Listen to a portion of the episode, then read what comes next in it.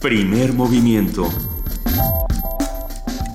El mundo desde la universidad.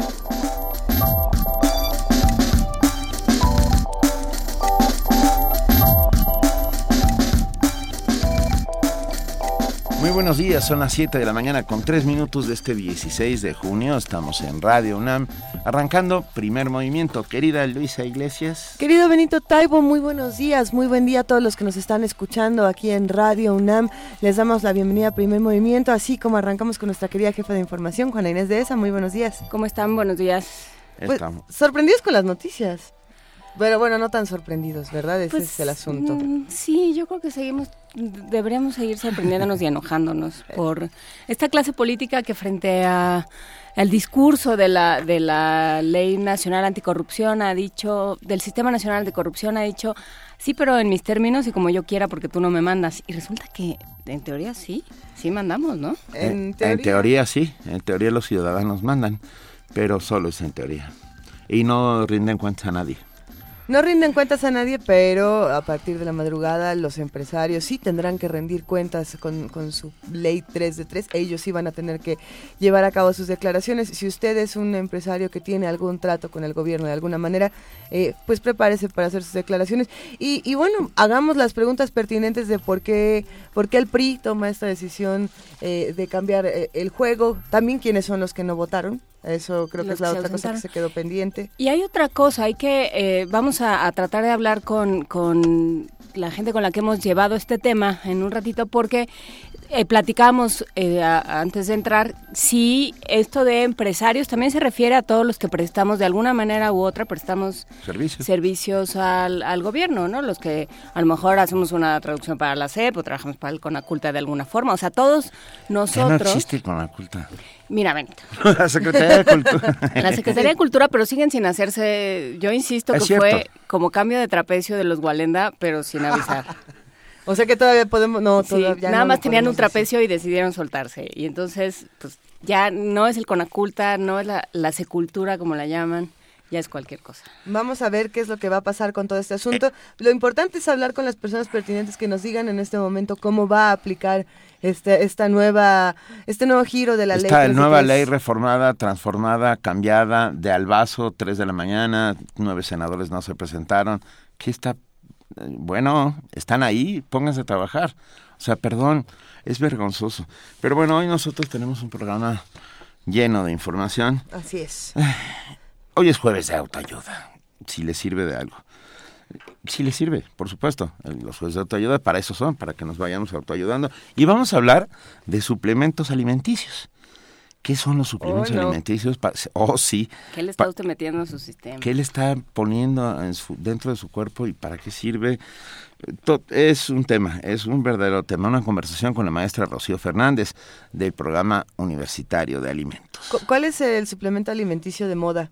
En este, Hay muchos. En el este hemp, junio. El hemp, Hemp. el hemp, por ejemplo, que es el cáñamo. La, el cáñamo, eh, que es la, la semilla de la cannabis, de la marihuana, ah, se saca de la cascarita ah, est- esta fibra y esta fibra ah, está haciendo la panacea. Entonces mucha gente está tomando hemp, que Vamos es legal. Vamos a ver si, si funciona o no funciona el consumo de hemp y de otros suplementos alimenticios.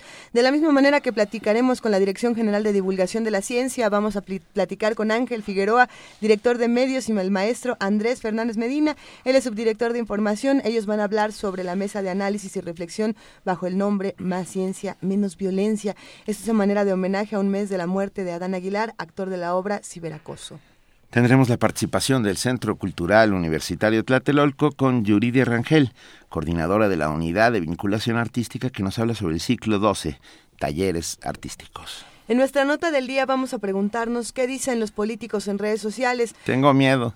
Vamos, vamos a ver eh, con esta nota porque también vamos a recombinarla con lo que está ocurriendo con este asunto de la ley 3 de 3, con lo que con lo que se ha discutido en los últimos días. Si ustedes han escuchado, por ejemplo, la radio el día de ayer, muchas entrevistas a los senadores que, que no votaron y a mí me parecieron aterradoras cada vez más eh, en distintos medios fuimos escuchando diferentes excusas es que me enfermé es que como ya íbamos a perder pues no votamos decían los del PT es irracional vamos a discutir todos estos asuntos así que estén al pendiente Por otro lado, ¿qué creen?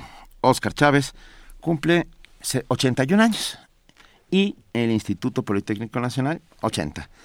Ah, se combinan estos dos factores de una manera agraciada y buena y hoy a la una de la tarde habrá en el auditorio de Alejo Peralta en Zacatenco un homenaje al 80 aniversario de ese hombre que le ha puesto voz a muchas, muchas, muchas de nuestras inquietudes y de nuestras protestas desde los años 60, al maravilloso maestro Oscar Chávez con el cual tuvimos una conversación.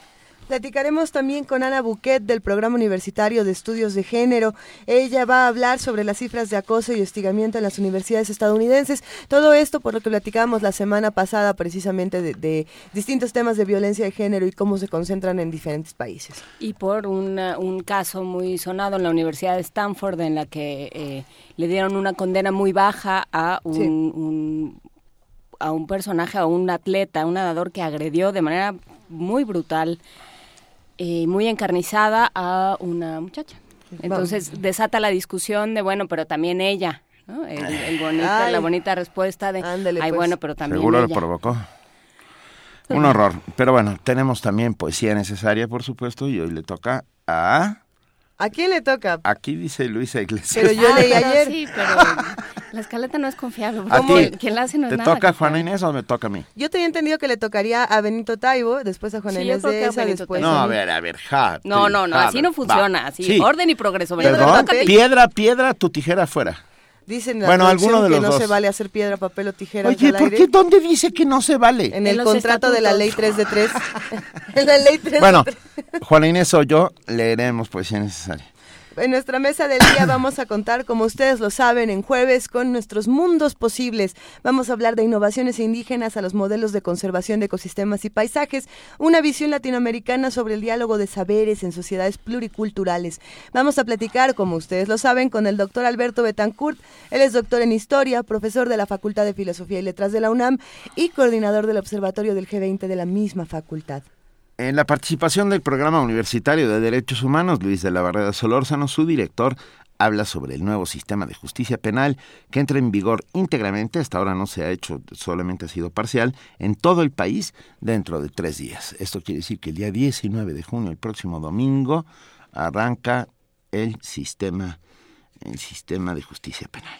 Cerraremos esta mañana hablando del espectáculo de flamenco tradicional y experimental, siete formas de sacarle sonido a la tierra. Vamos a platicar con Ricardo Rubio, coreógrafo y bailador, director de este espectáculo. Eh, esperemos que disfruten mucho esta conversación. Quédense con nosotros de 7 a 10 de la mañana. Vamos a estar en el 860 de AM, en el 96.1 de FM y en www.radionam.unam.mx. Y arrancamos con una nota, una nota informativa. A 100 años de la muerte del poeta Rubén Darío, será publicada la edición facsimilar de su obra Cuaderno de Hule Negro, que contiene escritos inéditos de 1907 a 1908. Los detalles con nuestra compañera Cristina Godínez.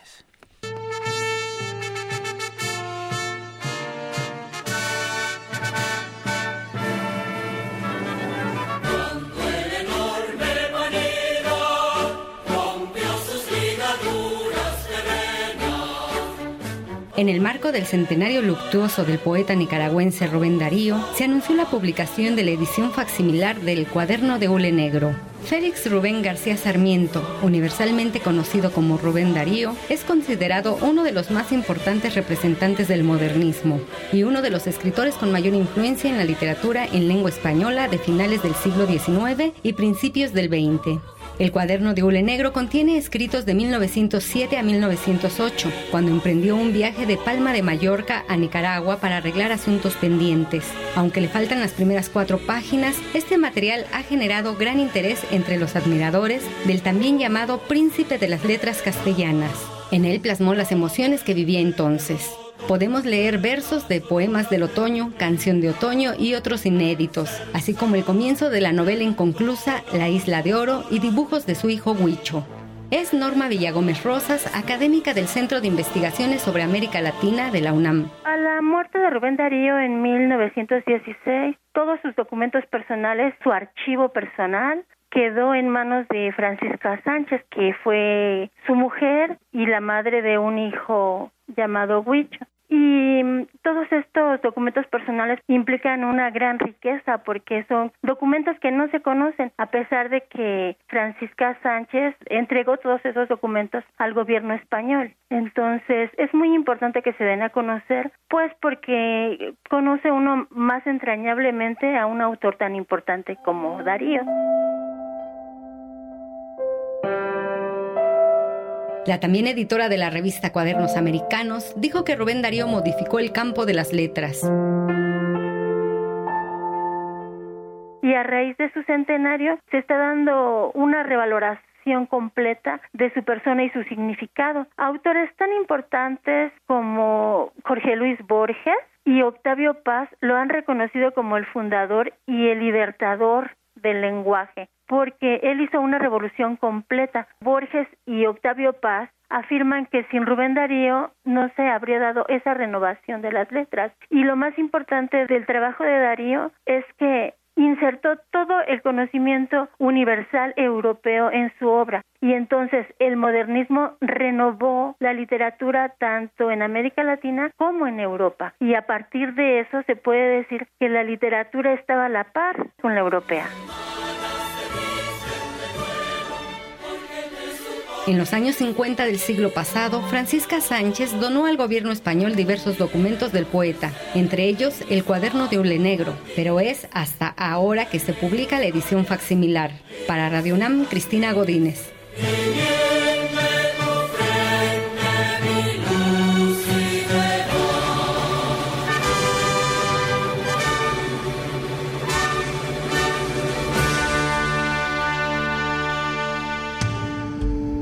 Primer movimiento. La vida en otro sentido. Ahora sí. ¿Oyeron ese apoteósico final de claros clarines para Rubén Darío? No, bueno. Rubén Darío, a mí, bueno, a mí me gusta, la única vez que la leí me pusieron como lazo de marrano en las redes, así es que no voy a decir nada, ni voy a leer a Rubén Darío. Hoy Rubén Darío para todos. E-, ese fue el momento como de Alicia en el País de las Maravillas. ¿Y tú cállate, Rosita? ¿Cómo es? cállate, Rosita. ¿Alguien recuerda esta flor que decía? Ok. ¿Sí es de Alicia? ¿Sí? Sí. Gracias, ya me siento mejor. Son las 7:15 y hoy tenemos una canción especial, muy especial, para niños. Eh, para un niño que cumple años. Para un niño que cumple años, para el niño León, que ya no es tan niño, pero ahí va más o menos. ¿Cuántos años tiene? 27. Pues mira, no sé, porque ya voy a ser como una tía y voy a decir, pues debe tener como dos y medio, porque yo lo vine a hacer, pero no, seguramente ya tiene como... 16. 13. ¿De 12? 13? pues para él que cumple años, porque es hijo de nuestro amigo, queridísimo colaborador. Ricardo Peláez. Ricardo Peláez, va con Caetano Veloso bueno, para él y para todos los que están ahí escuchándonos, para que se vayan de buen humor a la escuela. Leonciño. Leonciño.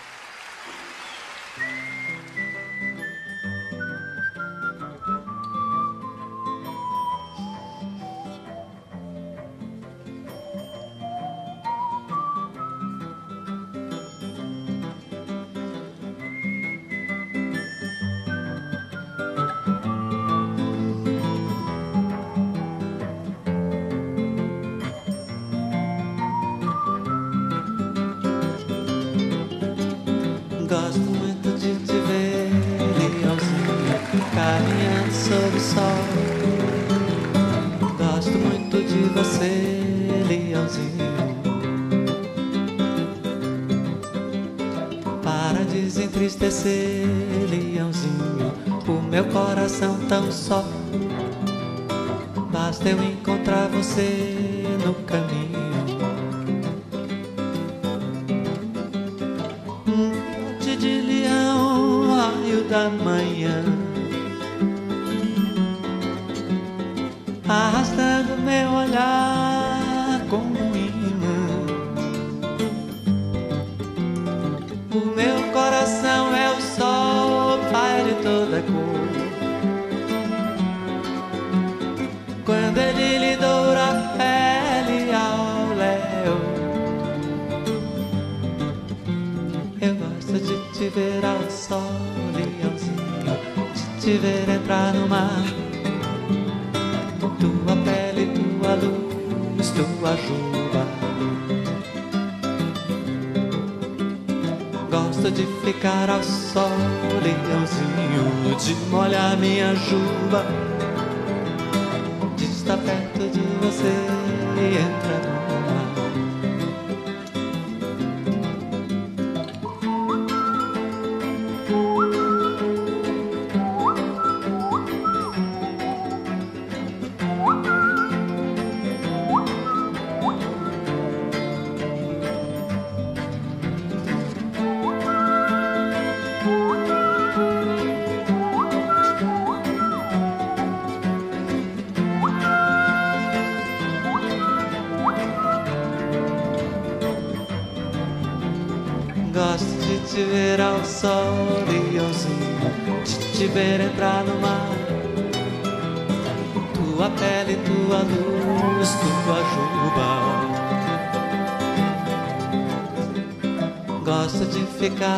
ficar ao sol, leãozinho, de molhar minha juba. De estar perto de você e entrar no mar.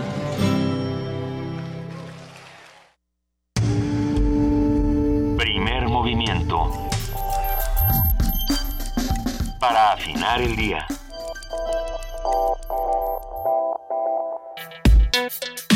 Jueves de autoayuda. De acuerdo con el artículo 215, fracción quinta de la Ley General de Salud, los suplementos alimenticios son productos a base de hierbas, extractos vegetales, alimentos tradicionales deshidratados o concentrados de frutas o de otros materiales que pueden estar o no adicionados con vitaminas o minerales. Sirven para incrementar la ingesta dietética total, complementaria o suplir algún componente. Según la legislación sanitaria mexicana, los suplementos alimenticios no pueden estar compuestos únicamente de vitaminas y minerales. Si es así, se trata de un medicamento vitamínico, no de un suplemento alimenticio. Los suplementos alimenticios tampoco pueden contener sustancias con acción farmacológica, ya sean naturales o sintéticas. Por ejemplo, sopalmeto, la planta, efedrina, anfetaminas, hormonas animales o humanas, entre otras. O humanas, ok. Yo prefiero no hacer preguntas. Soylent Greenish People, vamos a platicar de todo esto. Hoy Sí, vamos sí, a hablar. Charlton. Exacto. Vamos a platicar sobre las opciones de suplementos que se encuentran en el mercado. ¿Qué son? ¿Para qué sirven? ¿Y qué tanto ayudan o perjudican a la salud? Nos acompaña en la línea la maestra Rocío Fernández. Ella es especialista en alimentos. Rocío, qué placer platicar contigo. ¿Cómo has estado? Hola, muy muy contenta de estar nuevamente con ustedes. Ya ya ya les extrañaba mucho. Te extrañábamos más, querida Rocío, pero eh, nos encanta que estés aquí en casa con nosotros. Eh, es- esta, esta estación es tu casa y bueno, eh, nos vas a orientar ahora de lo que pasa con los suplementos alimenticios, qué son, de dónde vienen, cómo se comen, si se deben comer o no se deben de comer. Claro que sí, información muy importante. Venga, ¿qué son? Bueno, son justamente lo que tú comentaste, Benito, en, en- en la definición, así es como, como COFEPRIS los clasifica y los califica. Entonces, tal vez tendremos que hablar de lo que no son. Entonces, no son un alimento, eh, no son vitaminas ni minerales y, por lo tanto, no van a curar, ni controlar, ni prevenir enfermedades. Esto es importante porque normalmente las personas buscan este tipo de productos justamente con este fin. Entonces, eso es lo que no son. Simplemente eh, pudieran complementar eh, la dieta, y esto lo digo entre comillas, porque son productos que en realidad no cuentan con un registro sanitario ante COFEPRIS, o sea, solamente se hace un aviso de, de producción. Entonces, hay que tener mucho cuidado en ese sentido.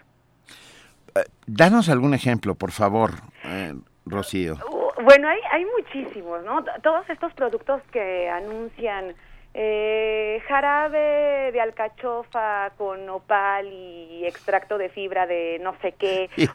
Y, esencia de chorizo fueron bueno, sí, seguramente podría haber algo ahí para darle sabor, ¿no? O sea, este tipo de, de productos son los que normalmente se conocen como suplementos, pero hay que tener mucho cuidado porque fíjense que si uno revisa la página de COFEPRIS, hay una sección que es de registro sanitario para medicamentos. Entonces ahí sí podemos encontrar, por ejemplo, algunos productos herbolarios, pero tienen un registro sanitario. Y entonces ya no serían suplementos, sino medicamentos. Entonces ahí hay toda una cuestión de definiciones, de legalidad, de, de, de la ley general de la salud que tendríamos que conocer.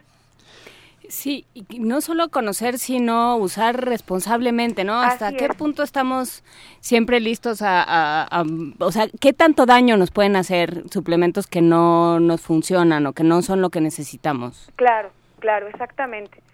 Sí, porque, mm, a ver, podemos eh, eh, empezar por analizar desde los que nos dicen que, que nos van a curar de alguna enfermedad, o que si lo tomas vas a tener energía permanentemente, te vas a sentir bien. De hecho, nos dicen que nuestra vida va a cambiar y sin ningún tipo de esfuerzo, ¿no? O sea, eso es algo que, que anuncian mucho. O que nos van a bajar de peso sin esfuerzo alguno, sin tener que hacer ejercicio, sin tener que modificar nuestros hábitos de alimentación.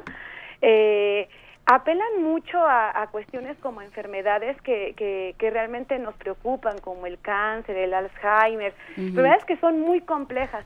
Y entonces nos dicen que con una solución muy, muy simple, como tomar una cucharita de un jarabe o una pasita, con eso ya vamos a estar. ¿Como jugo de noni? Eh, el jugo de noni, eh, sobre todo si viene embotellado, ¿no? O a lo mejor eh, junto con otro tipo de sustancias podría ser un suple podría ser calificado como un suplemento alimenticio. cuesta un dineral una botella de eso. ¿Qué es el noni? El noni que es una suerte de palma, ¿no? Bueno, es, es sí es un es, es un eh, el noni como tal es un alimento. Es una frutilla. Ajá, que además tiene muchas propiedades positivas, pero como lo tienen muchos alimentos y que su beneficio va a estar en función de que lo integramos a una dieta completa, equilibrada, saludable. Y yo creo que este es el mensaje más importante.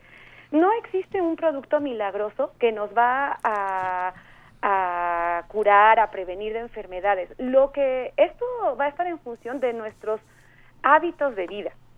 ¿No? Entonces, ni siquiera tendríamos que estar gastando en un jugo tan caro, ¿no? Carísimo. Si me interesa el jugo de noni, yo puedo conseguir el noni. Ajá, lo venden en varios mercados, en ciertas temporadas lo puedo conseguir y puedo integrarlo a mi dieta. Por cierto que tiene un sabor un poco extraño para nosotras. Muy, muy extraño.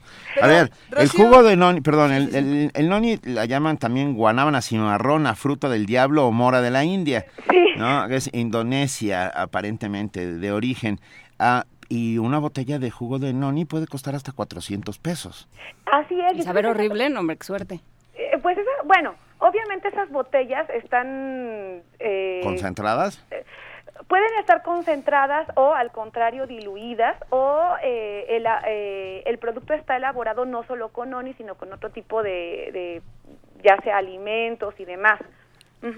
sí. Pero, pero es, yo el mensaje que quisiera transmitir cuando hablamos específicamente de suplementos es que en realidad mm, no, en general no son necesarios el único caso en el que se podría justificar es que un médico así lo considerara y normalmente no va a ser necesario. Lo que es necesario es llevar una dieta sana, equilibrada, completa. Por ejemplo, eh, muchas veces se anuncian porque tienen muchos antioxidantes, ¿no?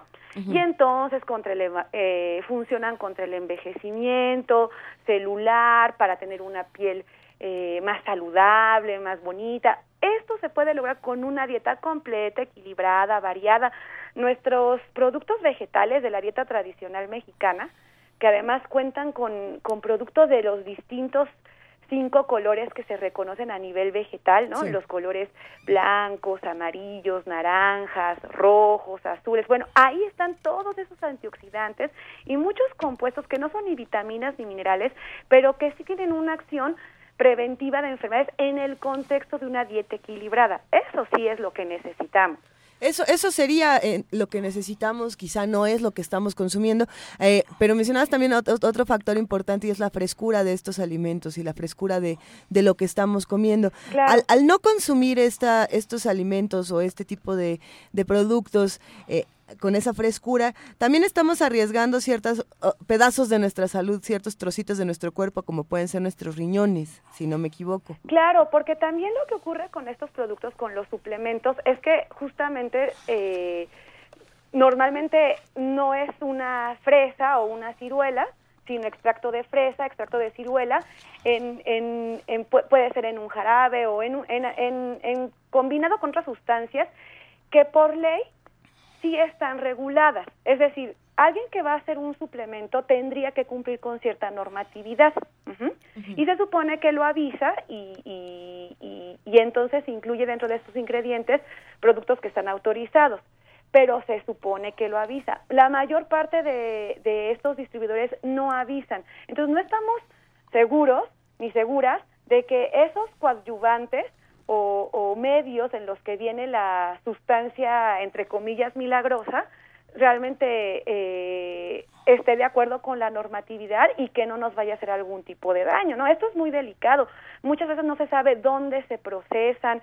Eh, en el mejor de los casos, tal vez no, no solo nos estén engañando en cuanto a la promesa, no, no nos van a curar de ninguna enfermedad, por supuesto. Eh, y digo en el mejor de los casos porque pudiera ser que no los elaboren con, con la suficiente higiene. Entonces nos pueden generar algún tipo de enfermedad gastrointestinal, en fin, ¿no? Por no hablar de otros medicamentos que se anuncian como suplementos, pero que en realidad son medicamentos, por ejemplo, que incluyen algunas sustancias farmacológicas para bajar de peso, que esto solo tendría que ser prescrito por un médico. Entonces ponemos en riesgo nuestra salud. Yo he visto a la gente que hace ejercicio y que ah, vive un poco vigoréxicamente. ¿no? Que, que se clavan en la textura, que le dicen, y que luego se meten enormes cantidades de todos estos suplementos en forma de pastillas. Ah, eh, bueno, hay tiendas especializadas que venden para todo en botes tamaño familiar que cuestan miles de pesos. Sí. Eh, cuéntanos un poco sobre estos estos suplementos alimenticios para deportistas o para gente que hace mucho ejercicio. Sí, Bento, qué bueno que tocas ese tema porque es fundamental. Fíjate que eh, so- sobre este asunto existe un gran debate incluso a nivel científico, ¿no? Eh, hay muchas sustancias que en realidad no cuentan con la evidencia suficiente para mm, promocionarse como ayudas ergogénicas, que así es como se, le cono- se, le- se les conoce en el medio de, expertos y expertas, ¿no? Quiere decir que eh, ayuda ergogénica quiere decir que promueven algún tipo de beneficio en la práctica deportiva. Entonces, esto se tiene que hacer con mucha responsabilidad. Existe mucha investigación científica detrás de esto, pero incluso no hay aún los consensos necesarios, por ejemplo, para el aumento de masa muscular, eh, cuándo sí deberían usarse, cuándo no. Todo esto todavía se está discutiendo. Esto es en el ámbito científico. Ahora imagínense en el mundo este de los suplementos alimenticios, donde muchas veces ni siquiera se toman en cuenta estas discusiones. Entonces se expenden muchos productos que no cuentan con la evidencia científica de lo que ellos prometen que, que del resultado ¿no? que, que va a dar en el deportista y también puede ser riesgoso eh, puede haber una ingestión por arriba de lo de lo requerido de proteínas con el daño renal que esto conllevaría es. entonces bueno esto es solo hablando de los suple- de los suplementos entre comillas que son recomendados para el aumento de masa muscular, pero hay para muchos otros tipos de, de, de prácticas deportivas que, que se venden sin, sin la debida responsabilidad. Y lo que ocurre es que, como les comentaba, no cuentan con un registro sanitario. Entonces, a veces, eh, eh, COFEPRIS, que es la dependencia de gobierno encargada de, de regular y de verificar que todo esto se, expen- se, se venda en norma, se da cuenta que ya están en el mercado, pero ya hasta que tienen algún tiempo, ¿no? De estarse distribuyendo. O sea, ya que causaron el daño Exactamente, correspondiente. Exactamente, no, ese es el problema. Entonces, eh, definitivamente lo mejor es no consumirlos a menos que lo recomiende un médico, incluso en las prácticas deportivas, ¿no?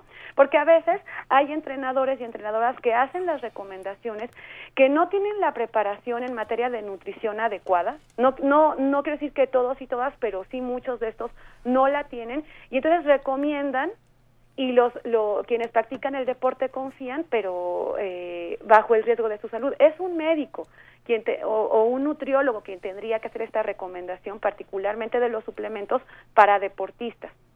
¿Cuál- ¿Cuáles son los suplementos alimenticios más buscados y dentro de todos esos también cuáles son los más peligrosos? Por ejemplo, aquí Roberto Armenta nos pregunta en Twitter, dice, yo tomo cápsulas de diente de león para el hígado, ¿procede? Esa es su pregunta y yo me quedo pensando en, en cuáles son los más importantes suplementos. Sí, bueno, eh, no, no procede. El diente de león es una fíjense qué, enfoque tan distinto, ¿no? El diente de león es una flor que en la época prehispánica, cuando en fresco, cuando todavía no está madura, era parte de esa dieta tan rica y tan diversa. Eh, el consumo en una cápsula, eh, que además seguramente esa flor ya está seca, está, eh, se consume a, a una mayor concentración que cuando forma parte de una dieta equilibrada, no sabemos cuál, cuál pudiera ser el efecto en este sentido. Yo no lo he revisado, pero la COFEPRIS en su página eh, tiene un listado de las plantas que están autorizadas para consumirse. Entonces, primero habría que revisarlo eh, si, si, si aplica o no, no. E- Esta parte yo no la conozco, pero lo que sí le puedo decir a nuestro radio escucha es que no es, eh, o sea, el diente de león sí no es un medicamento y por lo tanto no va a curar ninguna enfermedad del hígado y habría, habría que ver cuál es el padecimiento. Lo mejor es ir con el médico que haga un diagnóstico certero, que prescriba el medicamento adecuado y sobre todo que haga ah, modificación en sus hábitos de alimentación. ¿no? Sí. Eh, el hígado es muy susceptible al tipo de alimentos que consumimos, cómo los consumimos, cuándo los consumimos. Oye, Rocío, también nos escribe Mónica y Sí. nos dice, mi hija es celíaca y el dolor, el dolor. El doctor recomendó que tomara el famoso Pediasure. ¿Es bueno? El de Ashur, eh, pues mira, no lo conozco en particular, pero igual, o sea, la enfermedad celíaca se controla sobre todo con los hábitos de alimentación. Es de- o sea, yo el mensaje que quisiera transmitir es que no hay un medicamento o un producto que nos va a arreglar la vida. Entonces, lo que se requiere es hacer modificación en, en todos nuestros hábitos de vida. Estamos completamente de acuerdo. Sí, y a- alguien preguntaba por ahí, ¿y eso qué significa? Porque, mira, a- aquí lo tenemos muy claramente. Oscar dice, ¿cómo saber que tenemos una comida equilibrada o que comemos de forma adecuada? ¿Quién puede formar nuestra dieta? Yo creo que las dietas tienen un poco de sentido común, ¿no? Y, o- Sí. y un mucho de un especialista que te lo diga. Claro, O sea, claro.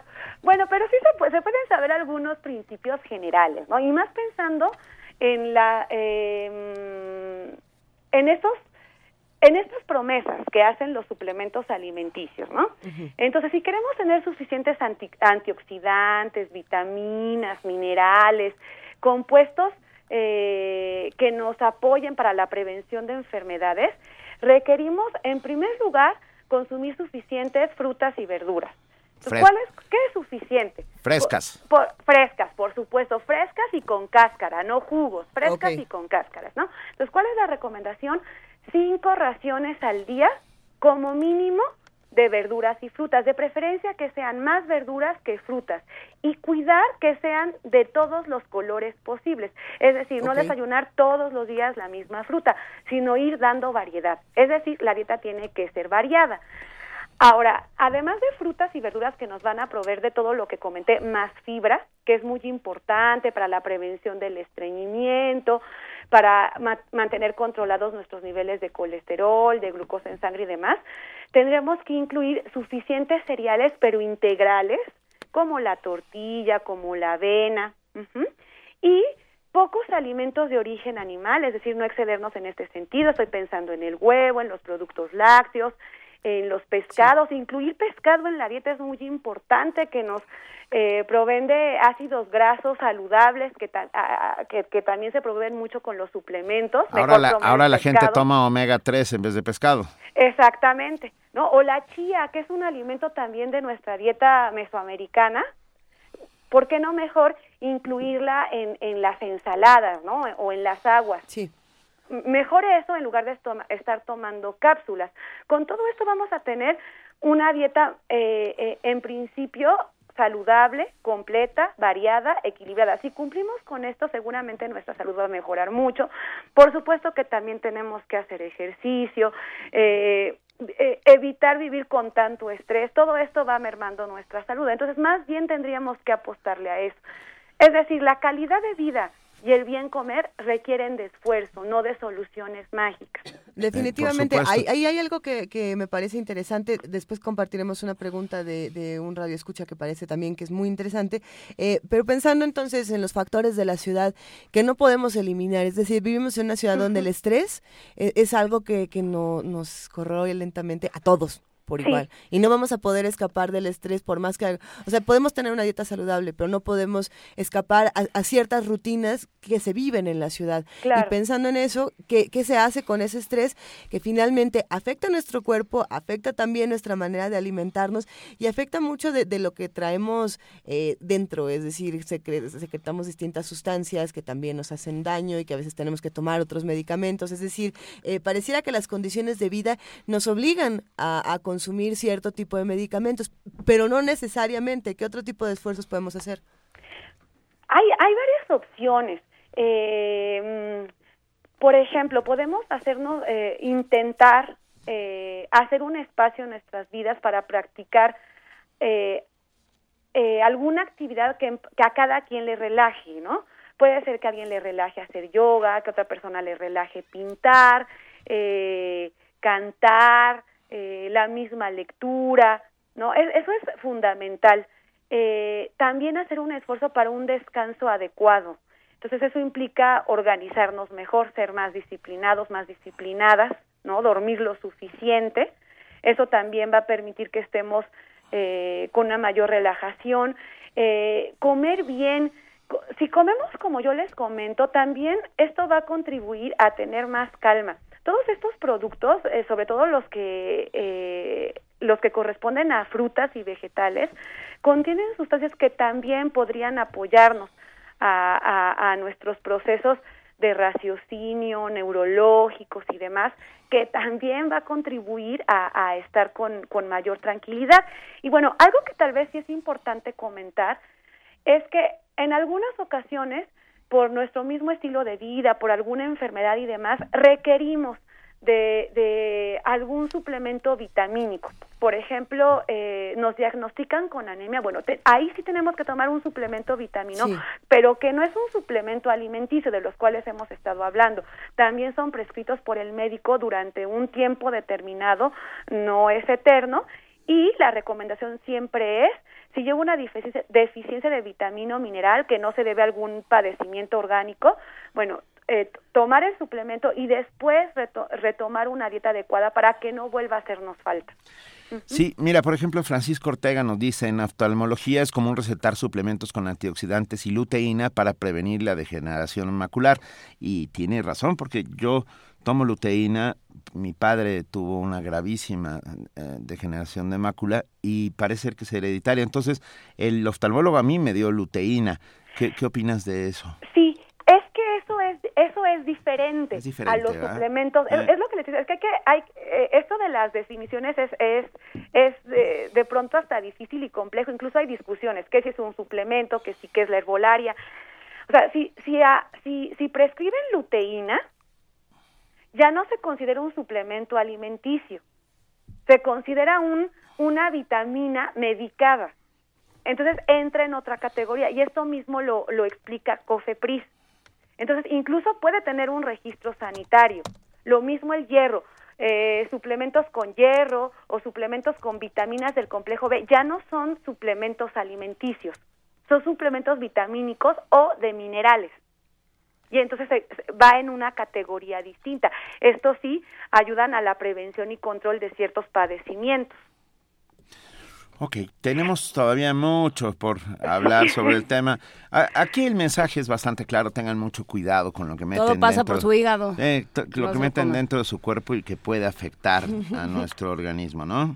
Sí, fíjate, tal vez un mensaje final para, para, para el público, para, para los médicos que también nos podrían estar escuchando. Eh, eh, tendríamos que consultar la página de COFEPRIS, revisar esto de las categorías y muy importante, si tienen un registro sanitario que también esto se puede verificar año por año, si el, si el producto en cuestión tiene un registro sanitario, quiere decir que no es un suplemento alimenticio.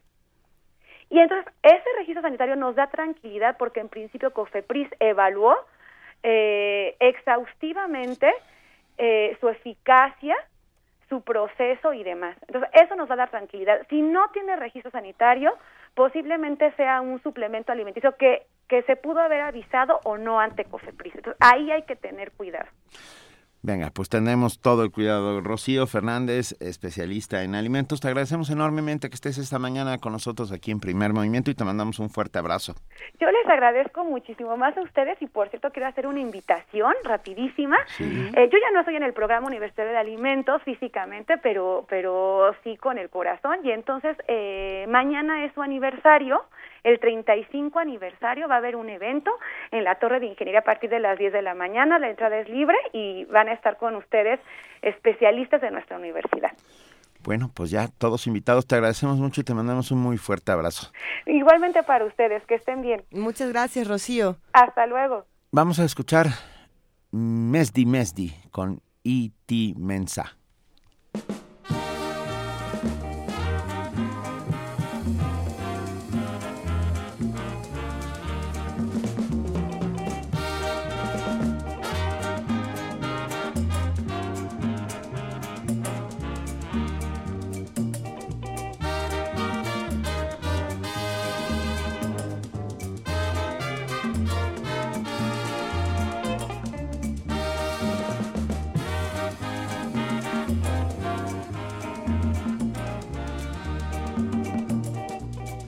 Mezi mezi, easy mezi men pensio.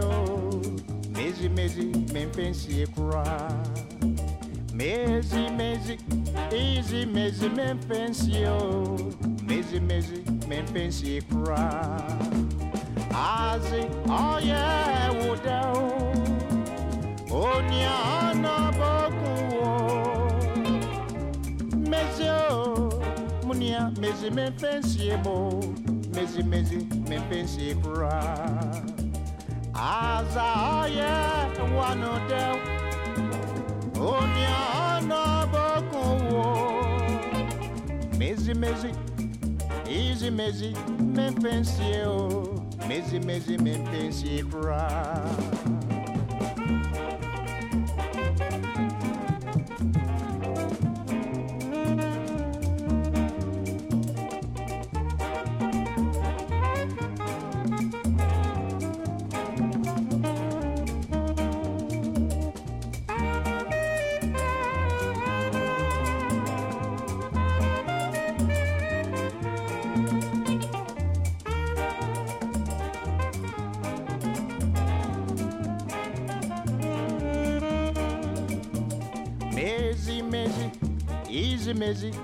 mfensie mezi mezi memfensie kra. mezi mezi oye mezi memfensie o mezi mezi memfensie kra. aze ɔyɛ wano dɛw onia ɔnɔ boku o mezo dɔfo mezi memfensie o mezi mezi memfensie koraa.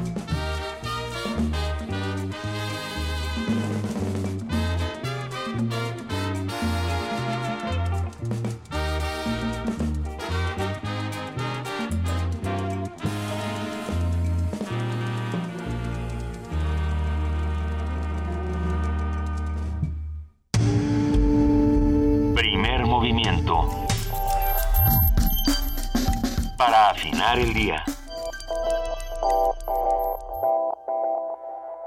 A las 7 de la mañana con 46 minutos tenemos muchos boletos que regalarles. Primero van los de Medea. Ahí les va la Dirección de Teatro de la Coordinación de Difusión Ahí Cultural les de va la Medea. UNAM. Ahí les va Medea, eh, abusados. Ojo, y es dura, ¿eh? Abusados Sí, porque no, se no. enoja Medea. Bueno, Medea se presenta el viernes 17 de junio a las 20 horas y el domingo 19 de junio a las 18 horas y tenemos cinco cortesías dobles para cada día. Esto se tiene que recoger media hora antes en la taquilla del teatro. Esto es en el Teatro Santa Catarina, ustedes lo conocen, está muy cerca del centro de Coyoacán, es un lugar bellísimo. Y bueno, los que quieran ir el viernes 17 de junio nos pueden escribir por Facebook. Esto es en el muro con su nombre completo más el hashtag Medea. Recuerden que son cinco pases dobles para los cinco primeros que nos escriban a Facebook. Y los que se quieran ir el domingo 19 de junio a las 18 horas nos deben escribir por Twitter. Esos cinco pases dobles se van con el hashtag Medea, su nombre completo, a los cinco primeros que aparezcan en el timeline de primer movimiento.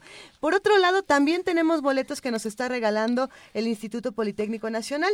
El Politécnico, a través de la Dirección de Difusión y Fomento a la Cultura, invita al concierto MAR de la temporada Música y Ecología en aniversario, bajo la bantuta del maestro Enrique Diemeque, su director artístico.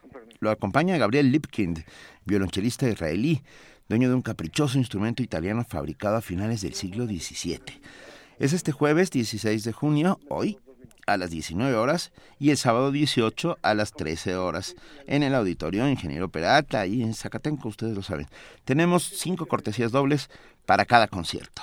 Como siempre, eh, esperamos la lista de ganadores hasta las 3 de la tarde, o sea, quiere decir, por teléfono, venga, cinco para hoy y cinco para el domingo, al 55 36 43 39 llámenos para que váyanse al concierto Mar con el gran maestro Enrique Diameque. Eh, ya tenemos en la línea a nuestro querido Ángel Figueroa, director de medios, eh, director de medios de la Dirección General de Divulgación de la Ciencia, y al maestro Andrés Fernández. También lo tenemos con nosotros, si no nos equivocamos. No, está solo, está Ángel Figueroa. ¿Cómo estás, Benito? Hola, perdón, días. perdón, perdón Ángel, me, me, Bueno, me yo perdí. saludo también en nombre de Andrés. Ah, Ok, ok. A ver, Muchas gracias. Más ciencia, menos violencia. Sí, mira, Benito, Luisa, eh, mi querida Juana Inés. Buenos días, resulta Ángel. que Buenos días. El, el 21 de mayo, muy buenos días, el 21 de mayo pasado, un compañero nuestro, un chico actor que se estaba presentando en la obra de Ciberacoso, que es una obra que la Dirección General de Divulgación de la Ciencia de la UNAM ha promovido desde hace poco más de un año. Pues Ujú. andaba caminando por la calle, eh, por la colonia Doctores, donde él vivía, después de haber actuado ese mediodía en, en Universum, y fue asaltado y fue asesinado eh, impunemente. Entonces, el próximo martes 21 vamos a hacer un evento al que llamamos Más Ciencia, Menos Violencia, el día que se cumple un mes de este asesinato, en donde pues de alguna forma le rendimos un homenaje a este joven actor, 28 años, estaba despuntando realmente como, como talento en cuestiones de actuación, no solamente en, en Universum, también en, televisoras privadas, ya en TV Azteca, por ejemplo, en donde vamos a hacer una reflexión de qué, qué nos está pasando como país, estarán presentes por ahí en Sara Selchovic, va a estar también eh, eh, Enrique Krause, va a acompañarnos la doctora Feggy Ostrowski también y eh, René Jiménez, son cuatro investigadores que han trabajado desde distintas ópticas el tema de la violencia. Y lo que se busca pues es una mesa para reflexionar de lo que se conoce como estudios sobre el tema de la violencia y qué alternativas tiene finalmente el ciudadano y qué alternativas puede tener el país desde los ojos de la ciencia. Bien, eh, nos hemos quedado uh, así con esta sensación de desamparo en el que vivimos muchos de los habitantes de este país todo el tiempo. Pero, a ver, cuéntanos, ¿esta, esta mesa de reflexión será eh, el día, la hora, el lugar? ¿Todos podemos entrar? Sí, es martes 21 de, de junio, es el próximo martes, Próximo a martes. las 6.30 de la tarde, en el Teatro Auditorio de Universum, es entrada libre, lo único es que hay, pues es un cupo limitado, son casi 300 eh, butacas, pero de cualquier forma, bueno, si llega más del público que, que cabe ahí, tendremos alternativa de una transmisión en simultáneo eh, en, la, en el vestíbulo del Museo Universum, además de que el público puede seguir por live stream, busquen el live stream donde se hace la ciencia y ahí estará transmitiéndose también en directo esta mesa redonda sobre más ciencia, menos violencia. Creo que una, una mesa con esta importancia, con, con este contexto, deberá presentarse en muchísimos lugares, Ángel. Nos da mucho gusto que el martes 21 a las 6.30 de la tarde nos podamos acercar a Universum y que nos podamos acercar a, a través de diferentes plataformas digitales.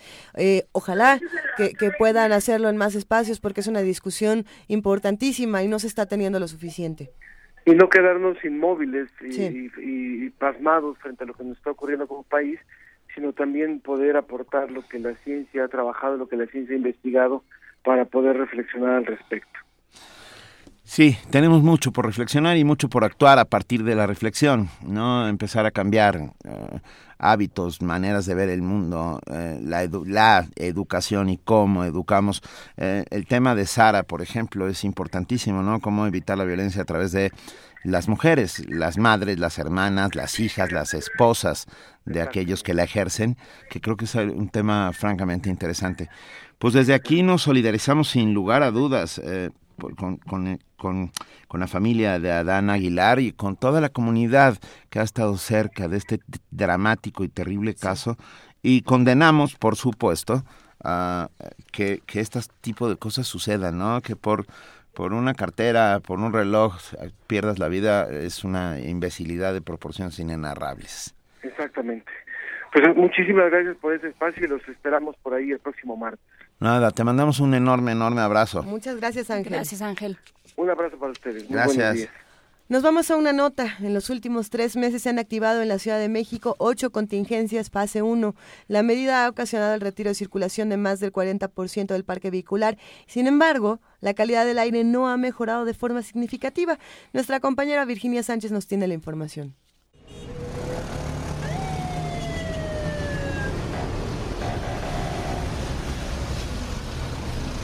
Para enfrentar los altos niveles de contaminación en la Ciudad de México, las autoridades locales han implementado medidas como el programa Hoy no circula, que se instauró en 1989. Siete años después, se establecieron las precontingencias, alternativa que consistió en activar una serie de decisiones para no llegar a las contingencias.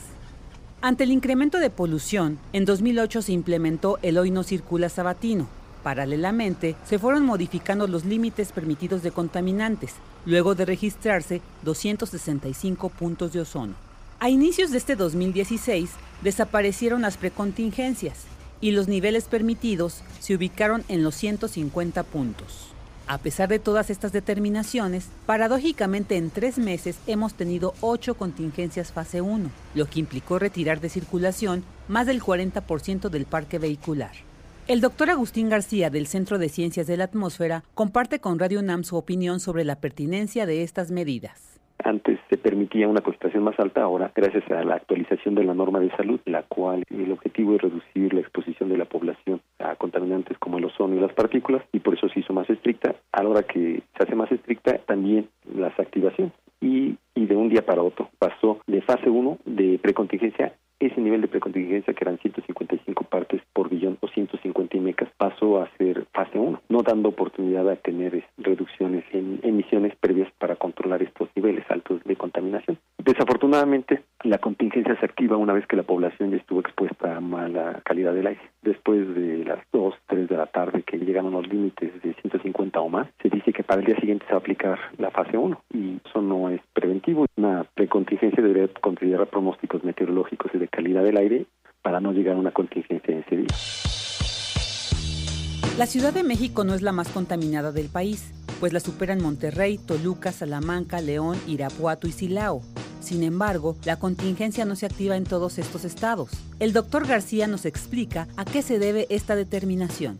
La, la meteorología y las condiciones topográficas influyen en la calidad del aire de una región. En Guadalajara también tiene problemas de calidad del aire y está, como dice la canción, en una llanura, a diferencia de la Ciudad de México. Por otra parte, Monterrey también tiene una sierra de montañas cercanas a la ciudad que también influye que la dispersión no sea tan buena. Por ejemplo, Guadalajara sí pueden aplicar contingencias ambientales o hacer programas para reducir emisiones, a diferencia de Monterrey. Monterrey cambiaron la legislación y no pueden aplicar ese tipo de sistemas. Antes sí se podía y en algún momento dado los diputados cambiaron esa legislación y le quitaron la posibilidad de las autoridades de exigir que se aplicaran medidas de contingencia. El pasado 7 de junio, las autoridades anunciaron nuevas disposiciones para el Valle de México, como reforzar las normas en la verificación vehicular, la circulación permanente de los autos modelo 2016 en adelante y el retiro de los casi 14.000 microbuses que aún circulan. Sin embargo, no hay acciones concretas para mejorar el transporte público y garantizar una mayor movilidad, por lo que la efectividad de las nuevas medidas aún genera duda de si realmente servirán para acotar este problema que nos ha ubicado en una de las ciudades más contaminadas del mundo. Para Radio UNAM, Virginia Sánchez.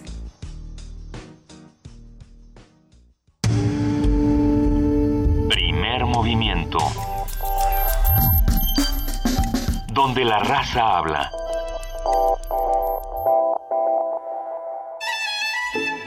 Pa, oye, ¿vamos a jugar? Sí, sí, sí, permíteme tantito. Déjame terminar de leer. Oye, papá, quiero que veas esto. Ah, si tú supieras, traigo un cansancio, pero, pero enseguida estoy contigo. Analízalo.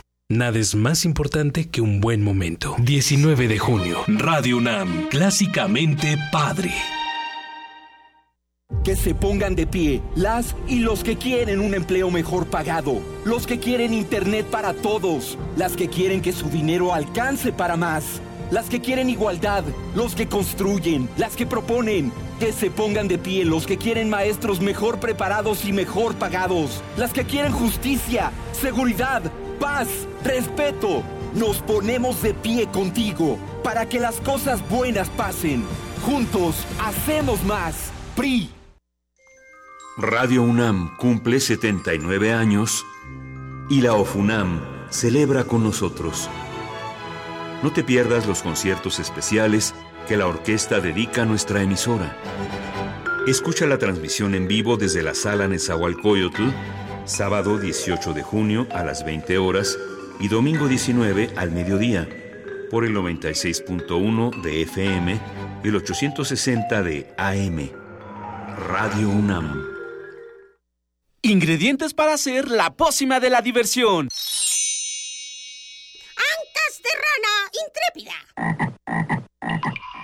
Ratones de laboratorio.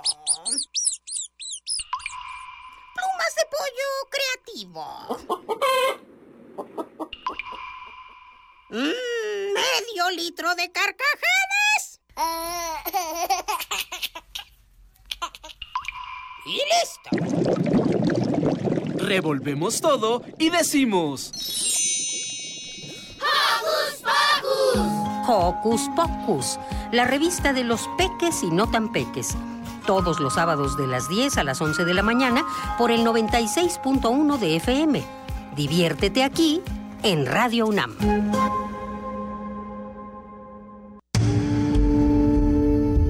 Primer movimiento. Información azul y oro.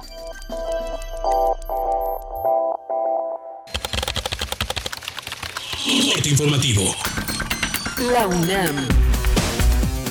Al participar en el inicio de las actividades del año Dual México en Alemania y Alemania en México, el rector de la UNAM, Enrique Graue, aseguró que es necesario formar ciudadanos comprometidos con la diversidad, el progreso, la paz y la justicia social. Ha sido muy importante el aspecto cultural. Sirve este año dual como una expresión de la diversidad cultural entre ambas naciones para avanzar en la formación de una ciudadanía global comprometida con el progreso, con el respeto al medio ambiente, con la pluralidad y la diversidad. Nacional. El Pleno del Senado aprobó una reserva a la Ley de Responsabilidades, la cual obliga a los empresarios que tengan contratos con el gobierno a presentar su declaración 3 de 3. En tanto, Gustavo Hoyos, presidente de la Confederación Patronal de la República Mexicana Coparmex, calificó la propuesta de ocurrente. Señaló que los empresarios no pueden recibir el mismo tratamiento que los funcionarios que manejan recursos públicos.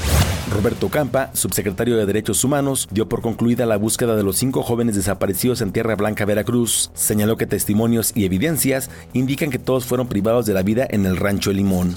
En Oaxaca, integrantes de la Coordinadora Nacional de Trabajadores de la Educación retuvieron un camión de la Policía Federal que transportaba equipo antimotines. Lo descargaron y quemaron escudos y cascos.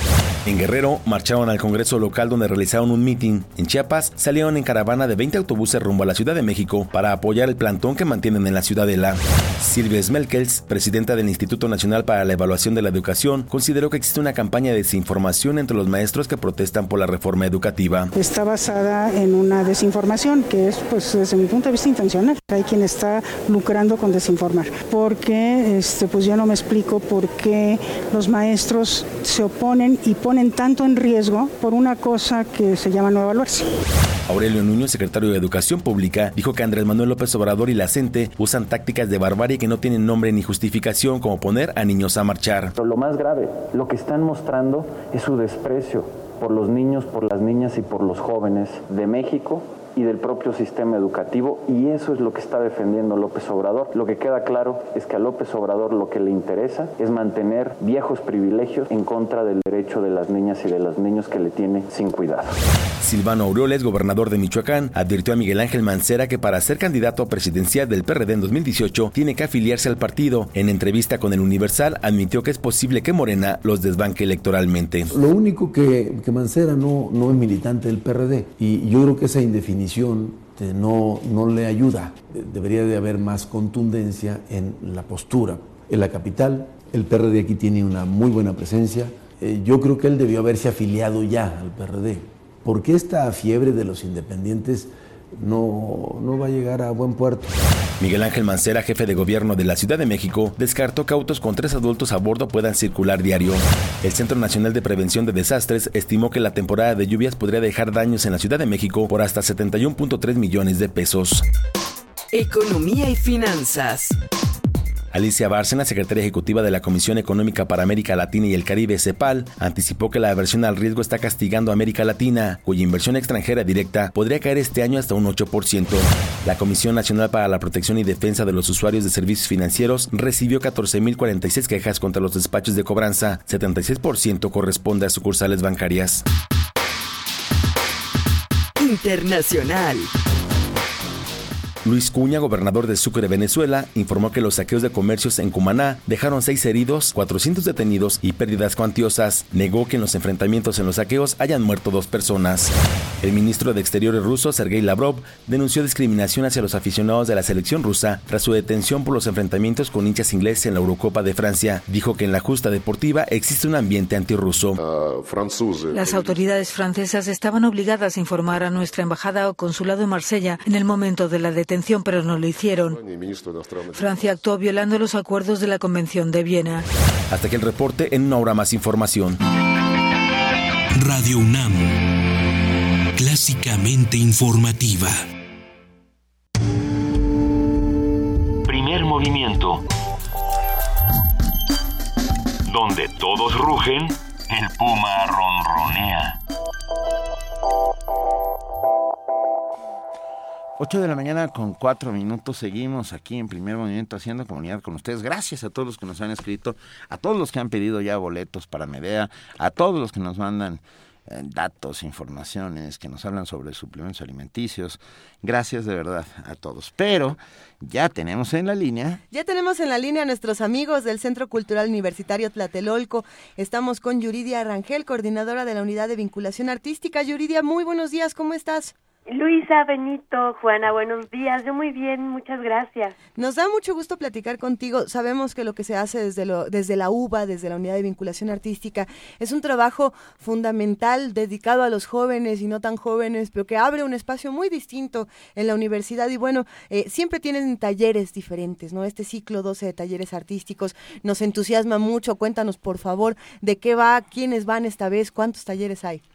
Así es, Luisa. Pues efectivamente tenemos nuevamente, estamos cerrando un ciclo que por cierto quiero aprovechar para invitarlos a todos a nuestros eh, cierra nuestras presentaciones que hacen los alumnos cuando se termina cada ciclo y nos estamos preparando para el ciclo 12 y queremos precisamente convocar a todas aquellas personas interesadas en tener un acercamiento con las artes o con actividades recreativas como por ejemplo los bailes, a conocer la amplia oferta de talleres que tenemos programados.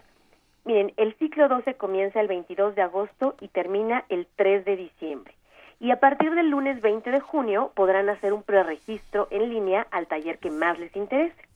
Estamos buscando personas que quieran cambiar su mundo a través de manifestaciones artísticas, personas que quieran comunicarse desde la música, la danza, el teatro o los nuevos medios. Ahora se pueden hacer tantas cosas con las nuevas tecnologías y de verdad es súper interesante. Y estamos buscando a aquellos que estén dispuestos a descubrir su capacidad corporal desde diferentes estilos de yoga, bailes de salón o el boxeo. También queremos hacer un llamado a alumnos y exalumnos tanto de la UBA como de otros espacios de formación para que continúen aprendiendo con nosotros y decidan inscribirse. Miren, tenemos ahora, Luisa, Benito, Juana, de más de 65 talleres. Excelente. de verdad la oferta es súper, súper amplia. No hay no hay pretexto para no inscribirse en la UBA en realidad. Ah, ¿Cuáles son los talleres eh, favoritos de, de, los que participan con la UBA? ¿Cuáles son los que se llenan primero eh, para, para correr a inscribirse? Exacto, pues mira, qué bueno que lo preguntas. Sí tienen que estar todos los interesados muy pendientes porque los talleres que se llenan son los de piano, sí. los de piano para niños, los de yoga, también esos se llenan muy muy rápido y, eh, ¿Y pues de, básicamente esos. ¿Los de box? No, en los de box todavía tenemos lugar, este Benito, para que vengas, para que también tú te inscribas. Sí, no, bueno, lo, lo, es que el, el, yoga a mí me cuesta, pero el box es más cercano, ¿eh? En el box, en la, la ventaja tenemos dos horarios. Tenemos un horario por la mañana y un horario por la tarde, uh -huh. los martes y jueves. Toda la programación la podrán consultar quienes estén interesados en él en la página de tlatelolco.unam.mx, diagonal talleres artísticos. Estamos... Ahí van a poder encontrar toda la oferta. Perdón, perdón. No, no, no, que precisamente ya nos metimos a la página de Tlatelolco. Ya se está inscribiendo, Luisa. Eh, ¿alguna, ¿Algún requisito importante que debamos considerar, eh, ya sea la edad, el precio? ¿qué, qué, qué podemos tomar en consideración para inscribirnos a, a los talleres de la UBA?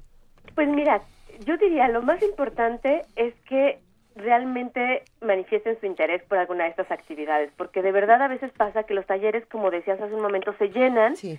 y luego las personas, por alguna razón, dejan de asistir y otras se quedan sin su lugar.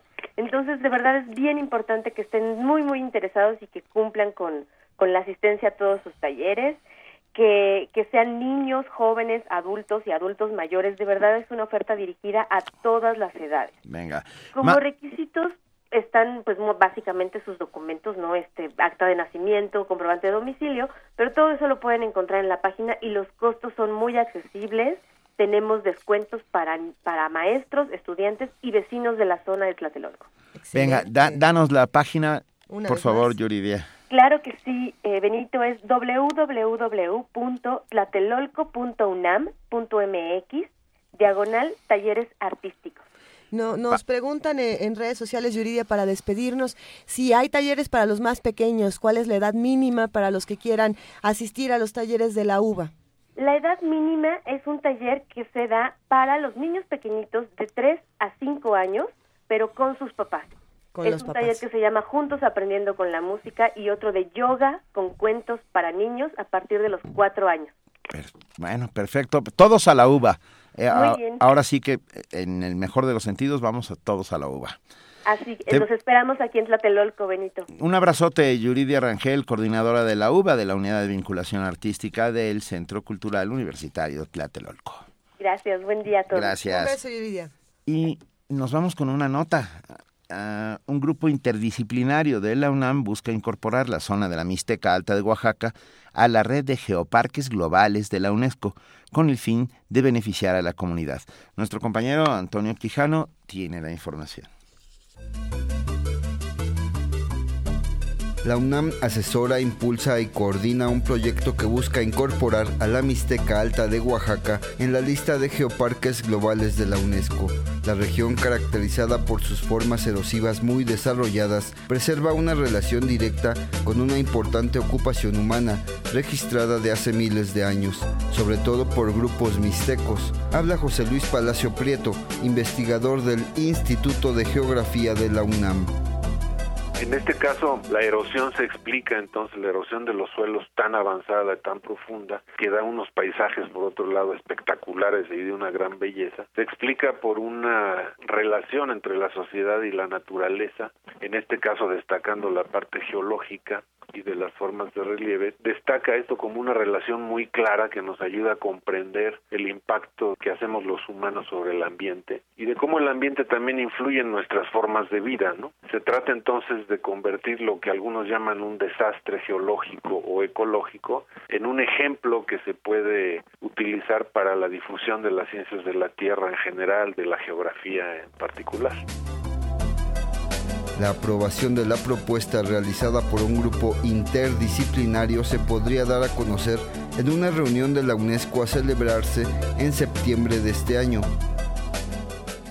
Conformamos pues un expediente que fue sometido el año pasado a la UNESCO y este expediente ha sido evaluado por la UNESCO y ahora estamos esperando en una segunda fase una visita de dos expertos el próximo mes de julio y de esa visita y de la evaluación que hagan dos evaluadores externos, extranjeros, pues dependerá si nos incorporan o si nos reconocen como parte de esta red de geoparques global, que son, son 120 geoparques hasta el momento los que están reconocidos en esta red y sería en este caso pues el primer geoparque mexicano en ser parte de esta red. De ser aprobada su incorporación a la lista de geoparques globales de la UNESCO, las comunidades de la Mixteca Alta de Oaxaca se verían beneficiadas por el flujo de turismo didáctico o geoturismo. Se trata de un proyecto comunitario, se trata de el primer proyecto, digamos, de de este tipo en México. Hay muy pocos en, en, el, en América Latina. Este sería el tercer proyecto, si fuera aceptado. Sería el quinto en todo el continente o sea, de ahí la importancia y estamos seguros de que si logramos ese reconocimiento, el tema de los geoparques en general y el de valoración del patrimonio geológico en nuestro país pudiera detonarse ampliamente y ser, como decía, un, un apoyo muy importante, un pilar muy importante para desarrollar alternativas de desarrollo económico en varias regiones del país que lo requieren. Para Radio UNAM, Antonio Quijano. Primer movimiento. Escucha la vida con otro sentido. 8 de la mañana, 13 minutos. Tenemos una información importante de algo que acaba de suceder. El rector de la Universidad Nacional Autónoma de México, el doctor Enrique Graue, participó, participó ayer en el inicio de las actividades del año dual México en Alemania y Alemania en México. El doctor Graue se manifestó a favor del intercambio productivo de saberes entre pueblos con culturas diferentes, pero que comparten aspectos y valores que los unen y enriquecen. Al referirse al contexto global, dijo que es necesario avanzar en la formación de una ciudadanía comprometida con el progreso, el respeto al medio ambiente, la pluralidad y la diversidad con paz y justicia social. Ante el embajador de la República Federal de Alemania en México, Víctor Elblinge, la ministra de Ciencia, Investigación y Artes del estado de Baden-Württemberg, Teresia Bauer, y el expresidente de la Sociedad Max Planck de Alemania, Peter Gruss, el rector Graue destacó los vínculos económicos, comerciales y culturales entre ambas naciones. Este año, como ustedes saben, se celebra el año dual México-Alemania y el intercambio científico, social y cultural será muy, muy grande y por supuesto la Universidad Nacional Autónoma de México estará presente en todo ello. Y, y nos seguimos, aquí estamos. Hay, hay muchas cosas de las que hemos hablado esta mañana. Sin duda eh, queda abierta esto que, que, hablamos de nuestra universidad, pero hay, hay fechas importantes y con fechas importantes vienen boletos importantes. Tenemos boletos. Hoy estamos de un dadivoso que yo estoy francamente... Tenemos siete pases dobles uh, y un combo amigos, que eso le, le encanta, nos encanta dar combo amigos. O sea, tenemos siete pases dobles y un, uh, un, combo para tres personas. Para oh. la sala NESA, uh, OFUNAM, segunda temporada 2016, programa número 9, el sábado a las 20 horas. Tenemos siete pases dobles y un combo amigos de tres boletos para nuestros amigos que hacen comunidad con nosotros. Todos ellos se irán por teléfono. 55 36 43 39 a los siete primeros dobles y a un triple que al primer triple y luego a los siete dobles. Que nos contesten algo que nos digan algo. En donde sí que nos digan dónde está la sala en ese Coyote Ah, a quien yo llame quería, y diga, no. ¿tú querías ir? Pues no, que nos dijera, o sea, no, Ah. sí quiero ir, por supuesto, pero lo que quería era que a lo mejor le dieran una felicitación tanto a Radio UNAM como a FUNAM, a Radio UNAM por sus 79 años y a la FUNAM por sus 80, que están compartiendo precisamente en este concierto tan especial. Que por cierto, no dijimos cuando hablamos de las cosas que hay en la fonoteca, la fonoteca tiene grabada a la OFUNAM mucho antes de que la OFUNAM se grabara a sí misma. O Digamos, sea, ten- hay testigos. Antes de que fuera la OFUNAM, e incluso. siquiera. Era la Pues, Orquesta Sinfónica sí, de la Universidad. eh, tenemos testigos de, de, esas, de esos conciertos. ¿Nos van a dejar darnos un clavado en, la, en nuestra fonoteca? Yo ya tengo varias cosas. ¿Tú ya tienes varias cosas escondidas? Vamos a inaugurar una sección rumbo al 80, Ok. donde vamos a empezar a sacar ahí maravillas. Esta, venga, estamos empezando, estamos festejando nuestro 79 aniversario, pero ya estamos pensando en el 80, porque se dice fácil, pero 80 años haciendo comunidad como la hace Radio UNAM, haciendo comunidad universitaria y extrauniversitaria, que esa es la parte más bonita Sí. e interesante, ¿no? Estamos ya empezando a pensar en los festejos del 80 aniversario. Hay muchas cosas que se celebran. El día de hoy, por ejemplo, se celebra el Bloomsday. Ustedes saben que se celebra con el Bloomsday, se celebra a James Joyce con su Ulises. Es un buen día para, para leer a James Joyce, para leer literatura irlandesa y enloquecer. Hoy se celebra la, la noche de la Villa Diodati para todos los que son fanáticos No, bueno, de Lord Byron, de Mary Shelley, Porque de Polidori. Hoy, hace 200 años, Así es. ah, en Villa de Odati se reunieron y se echaron un torito. Eh, literalmente, ¿no? Sea, a ver, ¿quién se atreve a escribir una historia nueva, una historia diferente? Y la primera que lo logró, con además con una, con un- una joya de texto que, llam- que se llamaba El Nuevo Prometeo, ¿no? Mary Shelley, nada más y nada menos. Yo creo que, que de- bueno, es interesante también estudiar el caso de Polidori, ya que de ahí viene el antecesor El directo de. Drácula. Eh, podríamos pensar que los primeros vampiros los describiría E.T.A. Hoffman, claro. pero Polidori es el antecesor directo, ¿no? Y podríamos pensar que, que, que en esa noche surgen muchas criaturas que van a dar paso a la literatura contemporánea de horror, de la más interesante. Tenemos libros de Frankenstein de regalo. ¿Qué les parece si los regalamos a los... ¿Sí los tenemos? Sí los tenemos. ¿Tú los tienes? Colofón nos regaló cinco, cinco libros de la novela gráfica de Frankenstein para todos los No, que bueno, oye, estamos se tirando, sumen. o sea, yo, mi camisa es mía, ¿eh? No, bueno, estamos regalando ver, puras cosas pero, que no son nuestras. Pero, pero, pero, Ah, una, ok. una entrada, un agradecimiento inmenso a Colofón, a nuestros Claro amigos de sí. Colofón, que hoy tienen su, su venta de libros especial, que tienen 50% de descuento en todos los libros que distribuye Colofón. Pero, eh, bueno, a los primeros cinco que nos escriban a Twitter y nos cuenten una historia en, en los caracteres que les aguante, porque de eso se trata la noche de la Villa de Odati, de escribir historias, ¿no? Cuéntanos Cuéntenos. una brevísima historia acerca del monstruo, de cualquier monstruo. Y esto con cómo el, es el monstruo. ¿Cómo es el monstruo? Todo esto con el hashtag Gracias Colofón y con eso todos nos vamos a, a la Villa Diodati que también celebra hoy en la UNAM eh, de manera se celebra de manera muy interesante. Ahí va a estar Rosa Beltrán, Vicente Quirarte, Roberto Coria, Bernardo Ruiz. Eduardo Ruiz Aviñón, Hernán Zavala. Va a estar bueno, va a estar bueno. Sala Carlos Chávez. Hoy a las... A las 7 de la noche o 7 de la tarde vamos a estar en la sala Carlos Chávez para festejar a las criaturas nocturnas. Así que acompáñenos. Hay mucho que celebrar, hay mucho que leer Pero el día de, de hoy. las criaturas nocturnas, tal vez Frankenstein sea el primer eh, diurno también, ¿no? Él era un Porque ser luminoso. Era un ser luminoso. Bueno, la criatura era la luminosa, el doctor, quién sabe. Recuerdo por lo menos aquella maravillosa adaptación eh, al cine eh, en uno de los momentos más mágicos de la historia del cine, para mi humilde punto de vista, que es cuando está Frankenstein junto a un pequeño lago Sí, sí, y sí, la niña ciega, pastora, ¿no? Que, en, en que hay este momento en que se tocan uno al otro y se descubren humanos. Y, y se descubren humanos, pero ahí es donde entra precisamente eh, la mano de la sociedad, que es algo que, que hemos discutido mucho Es- aquí en el verdadero Movimiento. monstruo es la mano de la sociedad.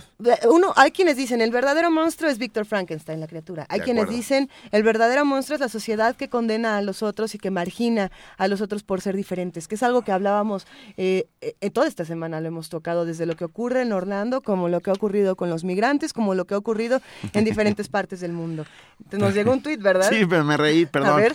Pe- Espera, ahora, ahora está. Bueno, Era, ya encontramos uno, o el primer, el primer tuit. a ver, ¿qué no. nos dicen? Dice, gracias colofón, monstruo el que había en mi cuarto de triques de mi primaria. Todos intentamos buscarlo, dice Claudia Angélica. Ah, qué maravilla. Está padrísimo. Ah, Pueden mandarnos minificciones. También ustedes recuerdan el cuento más, eh, más pequeño de terror que era de Frederick Brown, se llamaba La llamada, lo hemos dicho también aquí. Se- el, el cuento más corto del mundo de terror decía, el último hombre estaba sentado, el último hombre sobre Ah, la tierra estaba sentado en su habitación, alguien llamó a la puerta. Esto cabe en un tuit. Ya no lo pueden mandar porque Frederick Brown se, se encargó de escribirlo hace muchísimos años, pero bueno, ahí, ahí nacen los monstruos. No les hemos dicho que mañana no vamos a estar aquí. No vamos a estar aquí mañana. No vamos a estar aquí, a ver. Porque vamos, se celebran muchas cosas. Es que estamos en pleno holgorio, en el mejor de los sentidos. Mañana vamos a transmitir desde el estanquillo un homenaje a Carlos Monsiváis. Eh, estaremos transmitiendo en vivo desde el estanquillo de 7 a 10 de la mañana. Ustedes saben dónde está el Museo del Estanquillo.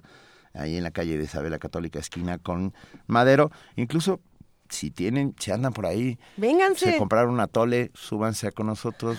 Tráiganos un no, atole. tráiganos- no, no dije eso. Pueden subir con su atole y pueden estar con nosotros hablando durante, platicando, mirándonos a los ojos, saludándonos. Este, Sí, hay- sigamos, sigamos conociéndonos y, y hablando, charlando entre todos juntos. Eh, vamos a platicar más adelante de todos los radioescuchas que nos dio tanto gusto conocer en el aniversario de Radio UNAM, pero por ahora vámonos a nuestra nota del día. Nota del día. ya estamos aquí, son las 8 de la mañana, 22 minutos. Y ya está con nosotros en la línea, como lo, lo decíamos al principio, para hablar sobre lo que sucedió, lo que, cómo se la, fue. la noche de terror. La noche del terror, hablando de Frankenstein y Polidori, una noche bastante menos fructífera, y, y qué Frankenstein emergió de esta discusión y de esta pues mala manera de hacer política, creo yo, de los de los legisladores. Ayer está con nosotros en la línea Marco Fernández. Él es investigador asociado de México Evalúa, especialista en temas de corrupción y profesor de la Escuela de Gobierno del Tecnológico de Monterrey. Buenos días, Marco, ¿cómo estás? Hola, muy buenos días. Muchas gracias por platicar con nosotros. Sí, por ¿Qué, supuesto. ¿Qué sucedió ayer? Bueno, pues ayer en la madrugada, este, en el Senado, en el seno de la discusión de las distintas legislaciones eh, que se están discutiendo en materia eh, para combatir la corrupción, llegó el punto de la controversia que siempre estuvo ahí, que es el tema de la publicidad de las declaraciones patrimonial de conflicto de interés y fiscal. Y a lo largo del proceso legislativo se estuvieron tratando de buscar distintas redacciones, pero todas en el fondo manteniendo la opacidad, esa es la verdad, Ujú. de el contenido detallado de estas declaraciones. Y eh, por fin este eh, parecía que se iba a destrabar el asunto, pero a la hora que se votó eh, con eh, la propuesta con formatos más detalles, eh, pues lamentablemente no se tuvieron los votos necesarios. Fue una votación muy cerrada, este, en donde por un lado estuvo el bloque de los legisladores en el gobierno, el Partido Revolucionario Institucional y el Verde, y por el otro lado este, votaron eh, la senadora independiente Tagle eh, junto con los senadores del PAN y del PRD. Misteriosamente, a la hora de la votación, eh, diversos legisladores se ausentaron y eran los votos necesarios para que esta medida este, fuera aprobada. Cuatro senadores del PAN, tres senadores del PRD y prácticamente toda la bancada, con excepción del, senador Mario Delgado, toda la bancada del Partido del Trabajo. Al mismo tiempo, eh, siguió la discusión y de repente apareció una propuesta que no había estado eh, en discusión eh, a lo largo de todas las mesas de análisis, un- el famoso artículo 32, en el cual eh, se le exige las declaraciones patrimonial y de conflicto de intereses eh, y la parte fiscal a todo aquel individuo o persona moral que eh, decida eh, prestar algún servicio o eh, provee, pro- gane alguna licitación eh, con el Estado mexicano. Y este, para muchos eso se interpretó como la eh, reacción de la clase política a la exigencia de la transparencia de sus bienes y de sus intereses. La votación para este ah, artículo 32, además, fue una, una votación eh, en lo económico, es decir, no quisieron eh, que se registrara quienes estaban a vota- votando este famoso artículo eh, 32, en el cual solamente sabemos que votaron, eh, si no mal recuerdo, 90, eh, no 80, perdón, 80 eh, eh, eh, senadores. Y este y pues obviamente eh, pues todo lo que sí se ha logrado, que hay muchísimas cosas que se han logrado en las distintas leyes, pues sí se ve eh, opacado, creo yo, por estas dos controversias, por eh, mantener esta eh, eh, opacidad, eh, se le dice, bueno, se le va a dar este el formato de las declaraciones al eh, al Consejo de Participación Ciudadana que del, del- en el en el marco del Sistema Nacional Anticorrupción, pero en ese artículo eh, se establecen las restricciones, la restricción de los datos personales y de la ley de transparencia. Eh, y, se, y se dice que se someterá a consideración esos formatos al comité coordinador del sistema, en donde el comité coordinador del sistema lo forman la mayoría de, eh, pues de representantes de las instituciones que van a estar coordinándose para combatir la corrupción, por lo cual el, un formato propuesto por la ciudadanía para tratar de ser más detallada la información en mención, la verdad, pues se ve muy difícil. También, eh, muchas gracias Marco. Eh, también tenemos en la línea a Eduardo Orques, eh, director del capítulo México de Transparencia Internacional. Eduardo, un albazo, una vez más aprovechan a que fueron al baño unos para votar. Fueron al baño hacia de su casa. Se fueron al baño de su casa, nueve senadores, con lo cual, sí, o al de la Ibero, no estoy seguro. pero, bueno, corrían rápido, rápido. Este, ¿qué, qué, qué está pasando? Bueno, yo creo que lo que pasó el, el, martes es que se cambiaron las posiciones de los partidos. El Partido Acción Nacional traía un voto muy dividido. Eh, muchos de los senadores de Acción Nacional se oponen a la publicidad de las tres declaraciones. También varios senadores del PRD lo hacen, pero lograron ajustar su estrategia política, formar un bloque de último minuto y presentar una reserva. Eh, ¿Por qué es importante decir esto? Pues porque en la mañana Acción Nacional votó a favor de la ley de responsabilidades en lo general, es decir, posibilitó que pudiera transitar en la madrugada, pero durante el día cambia su postura y busca formar un bloque eh, a favor de que se utilizaran los formatos que Transparencia Mexicana e INCO diseñamos para la plataforma 3 de 3. Entonces, eh, lo primero que ocurrió es que hubo un cambio de señales políticas durante el día y, y, claramente el PAN logró formar una coalición que como se ve por el resultado final fue inestable porque hay legisladores del PT, del, PRD y del PAN que votaron en contra. Del otro lado, lo que hubo también fue un cambio de postura, en el caso del PRI del Verde.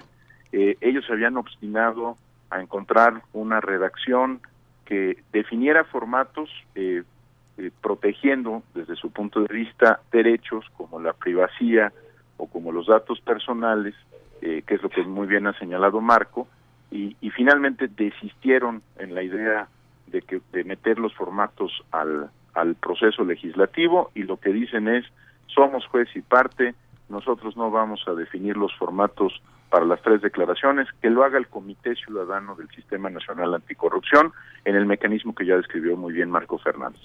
¿Y qué, qué, qué, ¿Por qué importa esto? Porque las dos los dos grupos se mueven eh, para eh, crear esta esta sensación no de que había una posibilidad de que se entraran hacia el final las declaraciones pero el resultado neto es que no van a entrar los formatos en los términos que Transparencia Mexicano e INCO propusimos. ¿Qué pasa también?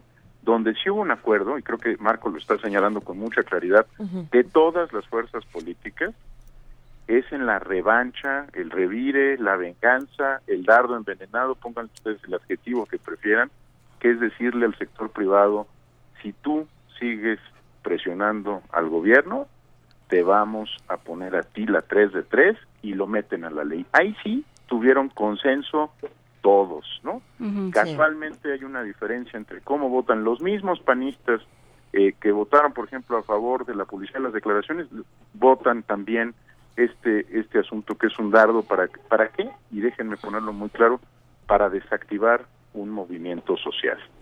Lo que están buscando hacer es confundir matar la, la, el movimiento 3 de 3 y, y, con esto lo van a conseguir porque de alguna manera ya dejaron una confusión en la opinión pública de por qué los empresarios y por qué un particular y si ustedes reciben fondos públicos y quién y todos. En fin lo que están buscando son dos cosas lavar cara y matar un movimiento social a ver, eh, ahí hay, hay un tema, porque estábamos platicando nosotros eh, fuera del aire cuando, cuando estábamos leyendo la noticia, ¿qué tanto eh, realmente son los empresarios si no somos cualquiera que le presta un servicio? O sea, si no vamos a tener que hacer todavía más trámites para cobrar un servicio cualquiera al gobierno.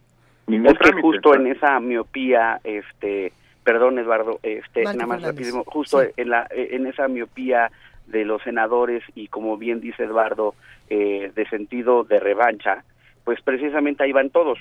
Cualquier individuo que le preste un servicio al Estado y no sea empleado del Estado, si pasara en Cámara de Diputados lo que los senadores aprobaron, tendrá que ser sometido a estas este, tres declaraciones eh, eh, eh, para poder prestar su servicio. Pero perdón, Marco, ¿personas morales y también físicas? Por supuesto. Ah, mira. Ahí Ay, o son sea, las todos. dos. O sea, estos no distinguieron, los señores legisladores no distinguieron y por eso digo que la miopía de la venganza este pusieron la redacción eh, de forma tal que son todos O las que- personas físicas y las personas morales. La revancha entonces es contra, contra los empresarios y contra los ciudadanos en general, Eduardo Borges. No, la- No, la intención es desarticular un movimiento social. Sí. O sea, lo que lo que negaron el- en la sesión, a ver, ve- pongámoslo en perspectiva, se dieron todo, ¿eh? O sea, los senadores se dieron más de 600 artículos. Marco debe haber redactado, creo que como 200 de los artículos que se aprobaron el, el martes, pero o sea, se dieron todos los puntos, todos los puntos técnicos. El sistema va a estar bien, pero niegan, niegan la victoria cívica. O sea, lo que lo que estamos viendo es un juego de poder, ¿no? Lo que lo que trataron de hacer fue decir, en lo que a ustedes les preocupa más, que es la publicidad de las declaraciones, va un no, pero no solo eso. Voy a usar su propio su propio nombre, Su argumento. 3 de 3, Ajá. para generarles una reacción adversa de la sociedad en la que viven. O sea, la- la- el objetivo de lo ocurrido es político. Y, y, y perdónenme, yo suelo dedicarle mucho tiempo a la parte técnica porque es la que más me gusta y me apasiona. Pero esto no es un tema sobre la publicidad de las declaraciones o no.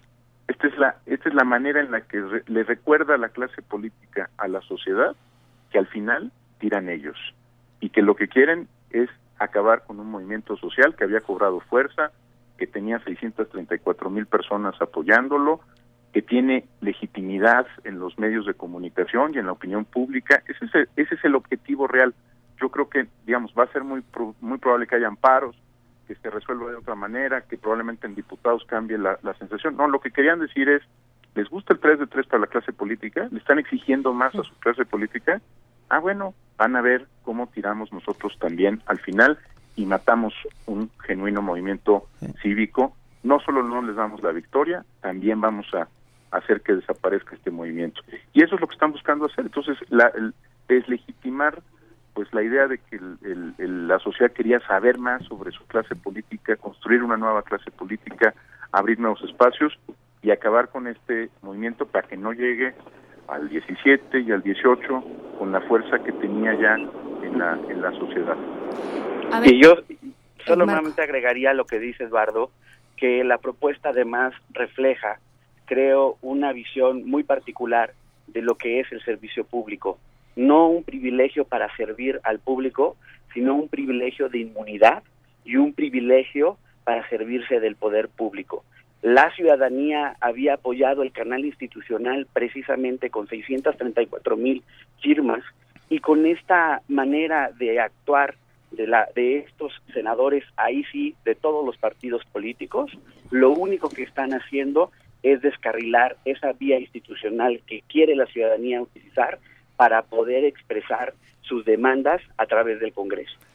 El día de ayer escuchamos la- las justificaciones, por no decir excusas, por no decir pretextos de los diferentes senadores que no votaron o que decidieron eh, abstenerse, vaya.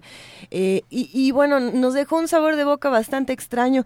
¿Qué, ¿Qué es lo que podemos decir en particular de estas personas, de estos senadores que han decidido eh, no votar y que han entorpecido todo, todo un proceso tan largo y- y de, de cierta manera tan honesto que se había llevado a cabo Eduardo y Marco? Eduardo. Mira, yo, yo quiero ser muy cuidadoso porque por supuesto estas personas eh, mostraron eh, ser irresponsables, eh, no estar en el en el momento de las definiciones, eh, ayudar a que no se generara una mayoría para que las- la publicidad de las declaraciones ocurriera en los términos de los formatos propuestos. Pero yo yo como- me gustaría subrayar más eh, esta votación económica que describe Marco Fernández, porque esa es la que refleja realmente el sentir de la de la Cámara de Senadores sobre esta iniciativa. ¿no? Eh, esta esta es una construcción política muy inteligente, ¿no? Estuvimos muy cerca, eh, ya casi lo logramos, faltaron un puñado de legisladores, pero la, el otro el otro asunto es el que me parece que refleja realmente lo que piensa el Senado de este tipo de iniciativas. Ahí sí hubo consensos, hubo mayorías, fue una reserva, nunca se discutió durante el proceso este tema, se metió eh, casualmente con un senador y, independiente, el senador Cárdenas, ¿no?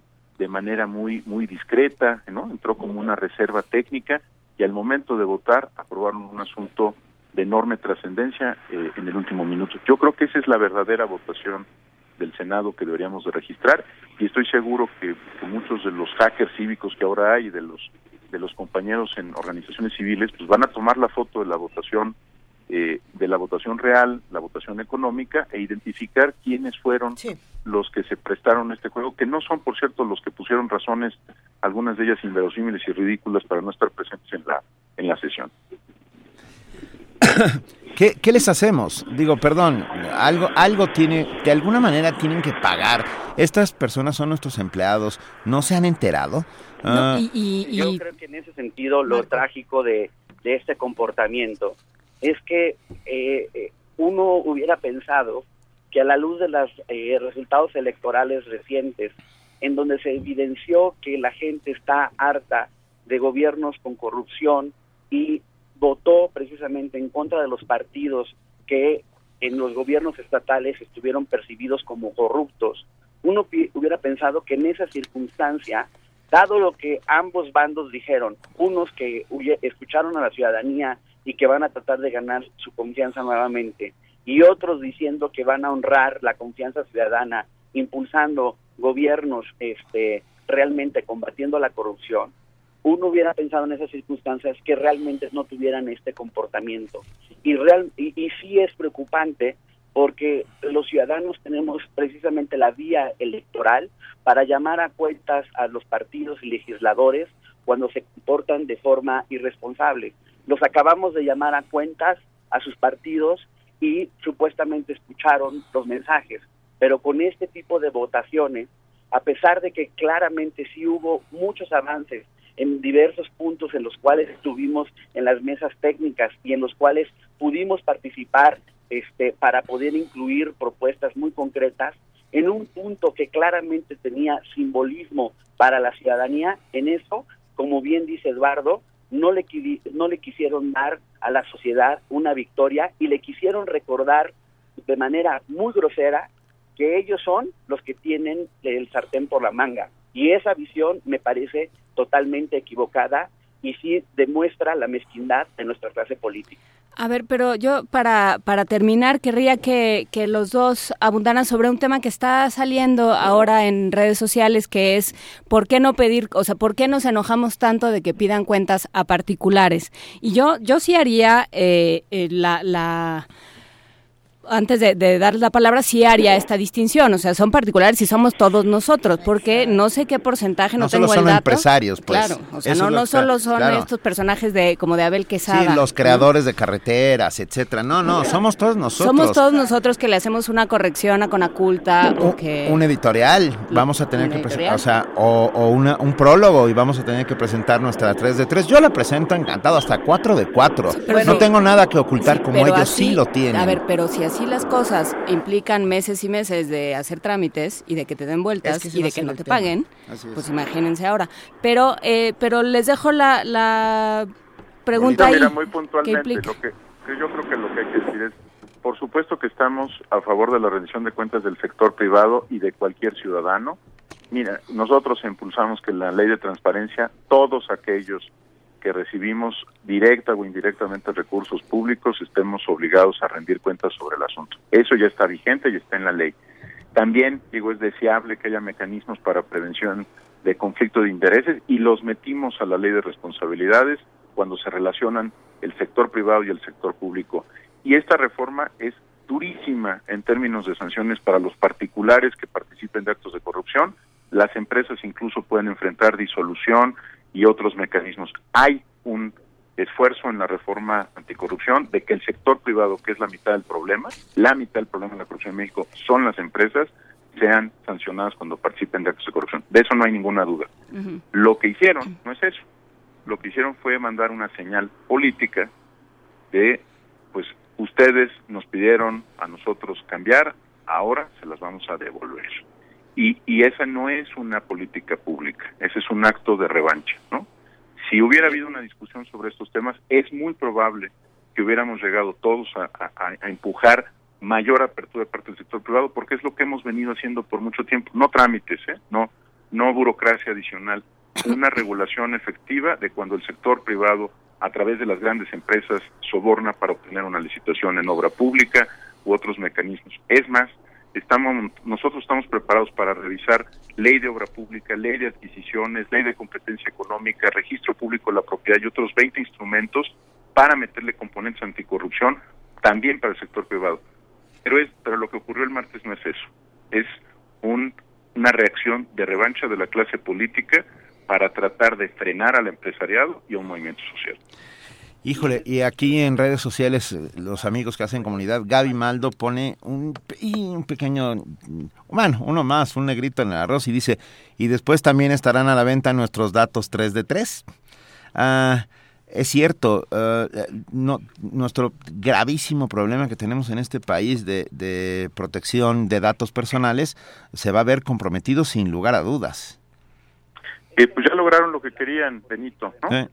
Es decir, lo que hicieron fue tomar la marca y generar pues angustia, preocupación en la gente, eh, porque este es un tema que claramente es muy difícil de discutir, que es la protección de datos personales, pero te puedo asegurar algo, eh, incluso si se utilizaran los formatos actuales, están protegidos los datos personales. O sea, si, si en un acto de verdad eh, eh poco eh, creíble y poco posible tomaran los formatos, están protegidos. Yo, yo te puedo asegurar que no, las personas no tienen nada que temer, pero ese no es el punto, ¿no? Este, nos Sí. van a llevar a, lo que hicieron fue robarle la bandera cívica 3 de 3 y decir, ahora es una, una bandera del gobierno en contra de la gente. Gracias, Eduardo Borges, director del capítulo México Transparencia Internacional. Seguiremos hablando sobre el tema. Eh, Marco Fernández, eh, todavía estás con nosotros, parece que Sí. estamos teniendo problemas con tu línea. Ahí Sí, estás. Todavía está aquí. Eh, ¿Algún comentario que nos, nos ayude a cerrar e- esta, esta discusión que, que, bueno, no va a terminar en un buen rato? Pues yo sí quisiera pensar que la Cámara de Diputados va a hacer su función como Cámara revisora y va a corregirle la plana a sus compañeros senadores para, por un lado, realmente eh, comprometerse con una verdadera rendición de cuentas y modificar el artículo 29 de forma que realmente las declaraciones públicas eh, detalladas, de- patrimoniales y de intereses de los servidores públicos se incluyan en las modificaciones que tendrán que estar eh, discutiendo en las próximas horas en San Lázaro. Y en el caso de la, eh, del artículo 32, también hacer las correcciones este, pertinentes y que tengan la valentía de hacerlo además de cara a la opinión pública, no con eh, mecanismos de opacidad como estos son como estas votaciones económicas y en donde además uno esperaría que los liderazgos de los partidos que dicen estar defendiendo a la 3 de 3, es decir, el liderazgo del PRD, el liderazgo del PAN y aquellos que están aspirando a ser candidatos presidenciales de estos partidos políticos se pronuncien con toda claridad respecto a estos puntos, porque hasta ahorita han dicho, ah, lamentamos que, que no haya pasado este, la 3 de 3, pero respecto al punto de los ciudadanos, eh, convenientemente han guardado silencio estos líderes políticos. Venga, Marco Fernández, investigador asociado de México Evalúa, muchísimas gracias por estar con nosotros esta mañana. Estaremos muy pendientes, eh, seguiremos el proceso, eh, veremos cómo llega a Cámara de Diputados y cómo, y cómo se vota también en, Cámara de Diputados. Ah, sin duda, la iniciativa privada tiene que rendir cuentas, pero aquellos que fueron elegidos por nosotros para representarnos son los primeros que tienen que rendir cuentas. Nos lo deben a nosotros, sin lugar a dudas. Nosotros seguimos aquí en primer movimiento a través del 96.1 de FM, del 860 de AM y de www.radionam.unam.mx. Sí, hay muchísimos comentarios en redes sociales. Estamos en arroba P Movimiento, en diagonal primer movimiento UNAM y en el teléfono 55 36 43 39. Sigamos comentando, sigamos argumentando porque esto es importante. Ahora vamos a escuchar una, una, una mesa muy importante que grabaron Juana Inés de esa y Benito Taibo. A ver, hoy se cumple, hoy Oscar Chávez cumple 81 años. Bueno, hoy, hoy es el homenaje. Hoy, a la una de la tarde en la en, en Zacatenco, ahí en el Politécnico, se le rinde un homenaje a a nuestro queridísimo Oscar Chávez y tuvimos la enorme oportunidad de poder charlar con él, eh, mi querida Juana Inés de ESA y un servidor. Y ahí les va, con mucho gusto, esta conversación con Oscar Chávez, que está de cumple. Muy buenos días a todos. Es un inmenso placer recibir esta mañana a nuestro queridísimo Oscar Chávez, al cual se le va a brindar un absolutamente merecido homenaje. El Instituto Politécnico Nacional celebra los 80 años de Oscar Chávez este jueves 16 de junio a la una de la tarde en el Centro Cultural Jaime Torres Bodet. Querido Oscar Chávez, gracias por estar con nosotros. No, gracias a ustedes, Benito. Muy, muchísimas gracias. Son también los el, el 80 aniversario del Instituto Politécnico Nacional en estas fechas también, entonces de, de ahí este homenaje. ¿Qué, qué se siente? ¿Qué, ¿Qué se sienten los homenajes? les, les oigo muy lejos, pero más o menos un poco inesperado para mí este reconocimiento, pero me da mucho gusto y, y mucha satisfacción. Y, este, y, y bueno, ahí vamos a estar el jueves. Oye, Oscar, ¿cuántos años llevas ya con tu concierto habitual en el Auditorio Nacional, que es una verdadera maravilla? El 19, Benito. ¿Ya 19 años? Este año ya, ya no voy a hacer lo, lo que hacía yo en agosto, septiembre, porque acabo de cantar con, con Pablo Milanés y Fernando Delgadillo en, en el auditorio precisamente. Oh, ok, entonces este año, pero seguirás haciendo giras. Tú no, no te, tú no paras, siempre estás haciendo algo. Seguiré trabajando. Bueno, trabajando por supuesto. La, te tengo que hacer una confesión, Oscar. Es, es el momento de las confesiones. Ah, ya. Tenía yo 16 años cuando fui exiliado a La Paz, Baja California, y lo único que tenía era un pequeño tocadiscos y tu disco, que de un lado tenía por ti y por el otro lado la canción de Macondo, Mari Mariposas Amarillas. No. no. sabes, me acabé por ti. O sea, al final de mi viaje, que estuve cuatro meses, ya no existía el disco de tantas veces que lo oí. Cuéntanos un poco cómo ha sido todos estos años. Digo, siempre ha sido para mí un referente, un referente no solo artístico, sino moral. Y esto es muy importante. Siempre te has mantenido del lado bueno, de la trinchera. ¿Cómo, cómo se logra hacer eso, Oscar? Pues eh, qué bueno que lo que así lo juzgas, Benito. Pues no sé, eh, trabajando, eh, más que nada trabajando y, y, defendiendo mis puntos de vista, ¿no? Y a, en la medida de lo posible, claro.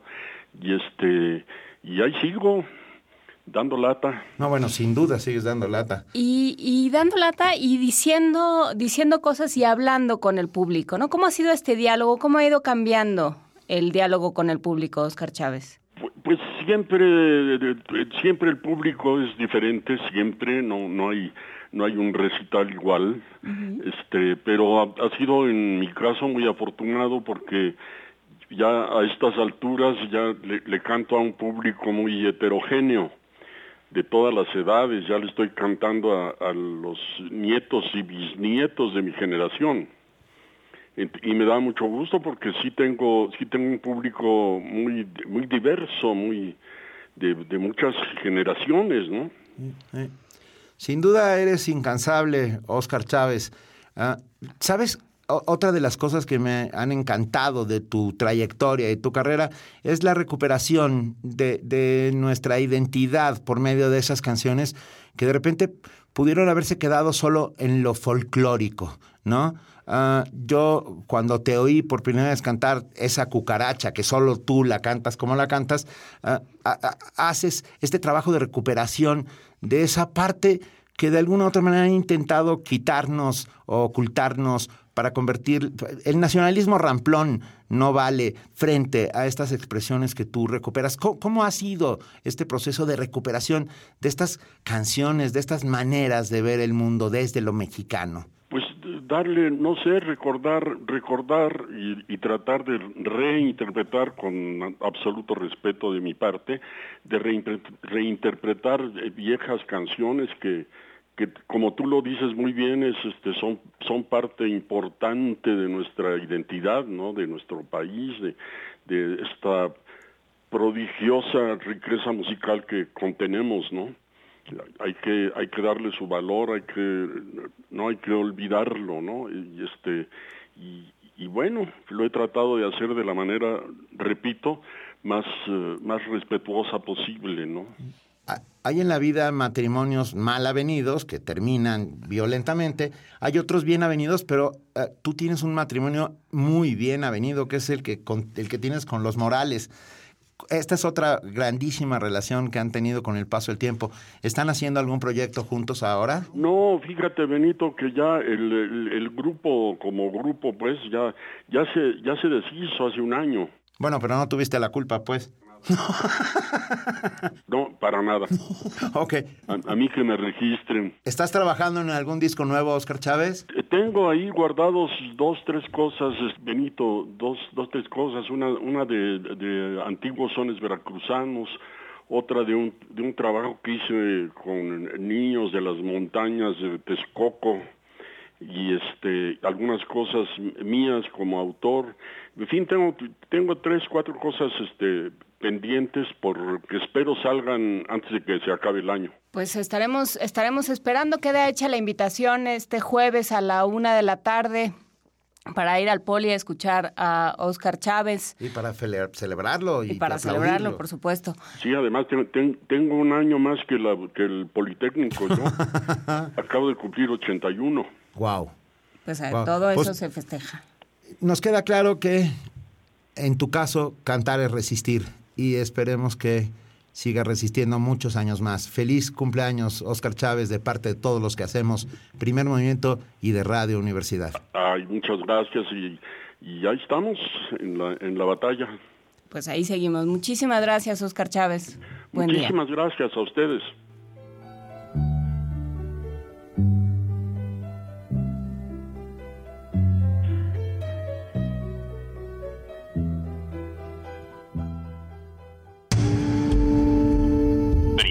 Movimiento. Donde la raza habla. Son las 8 de la mañana con 53 minutos y es momento ahora de que hablemos con Ana Buquet, directora del Programa Universitario de Estudios de Género. Ana, muy buenos días, ¿cómo estás? Muy buenos días, muy bien Luisa, Benito, Juana Inés, ¿cómo están? Bien, querida, con, con, gusto, esperando tu participación, como siempre. Aunque, aunque no con tanto gusto, bueno. el tema del que vamos a hablar, porque es, es difícil y, y, lo hemos discutido, pero en tu voz será importantísimo escucharlo, querida Ana. Pues sí, como siempre, temas difíciles, ¿no? Sí. Sí, acá hay, hay dos asuntos que yo quiero platicar con, con el auditorio de primer movimiento. Y es, eh, bueno, hay un caso que, que ha sido muy conocido, ¿no? Este chico Brock Turner Allen, de 20 años, que violó a una joven, esto en la Universidad de Stanford. Pensemos que pasa en las universidades más prestigiadas del mundo. Sí.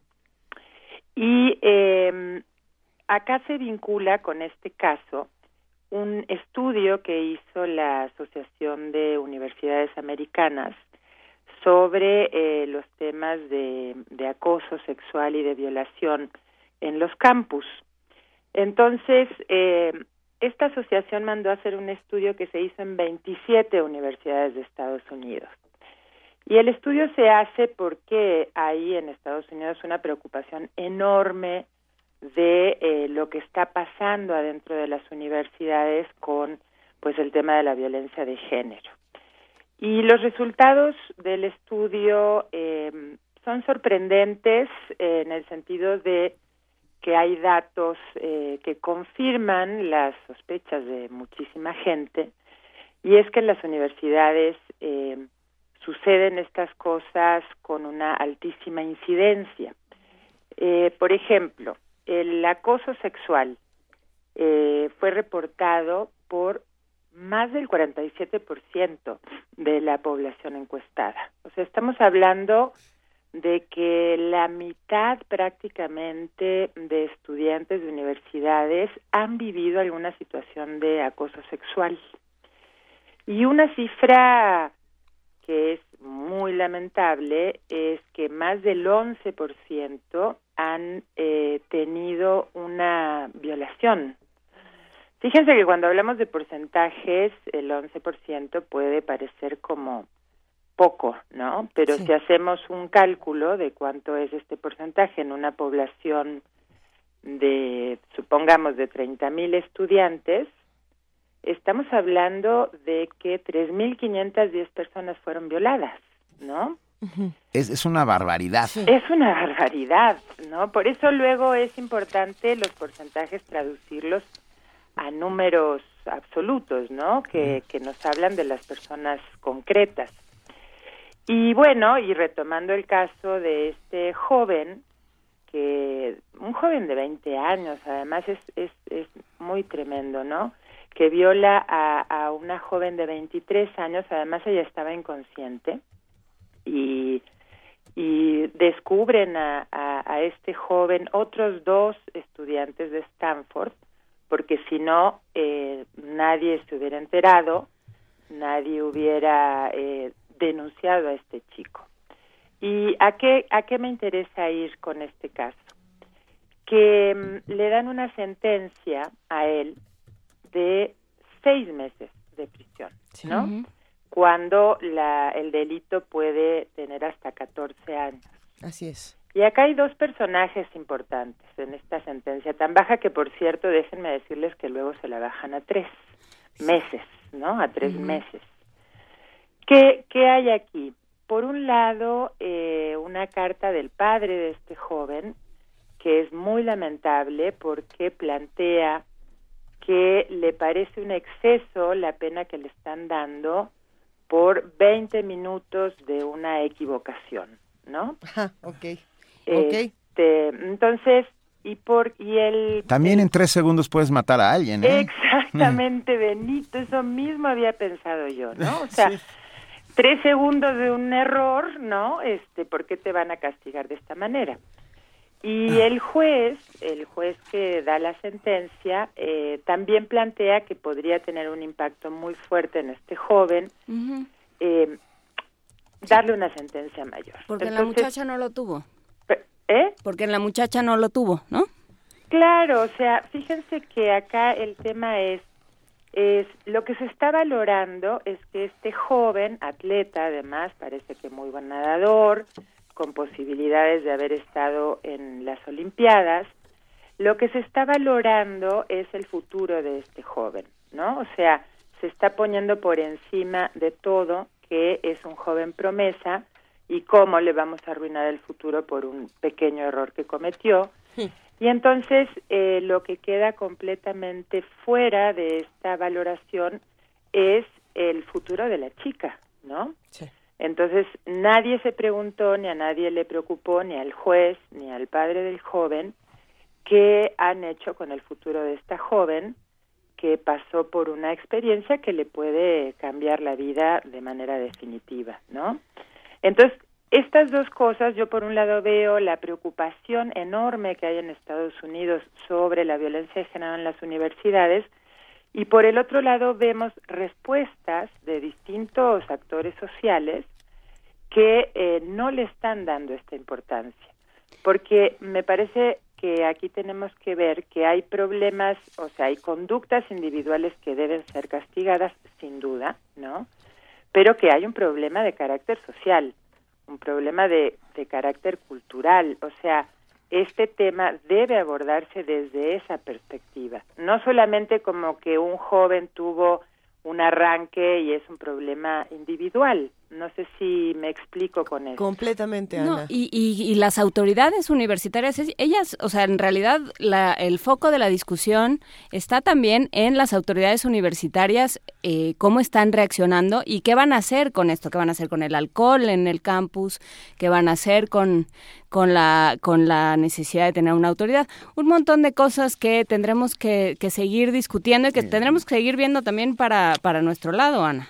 Por supuesto, luego hablaremos, espero que dentro de muy poco tiempo, de las cosas que se están haciendo en la UNAM en este sentido, porque Sí. la UNAM está tomando medidas muy importantes, primero reconociendo que la violencia de género existe dentro del campus y segundo tomando medidas para eh, pues erradicar este fenómeno tan tremendo que además eh, se suma que muchas veces las víctimas no lo denuncian por una serie de factores que también podemos comentar más adelante. Lo- y lo haremos sin duda, querida Ana Buquet. Sí, sin duda. Yo creo que para, para, cerrar esta conversación, invisibilizar estos actos también es un acto de violencia en las universidades de cualquier parte del mundo. Muchas gracias, Ana Buquet.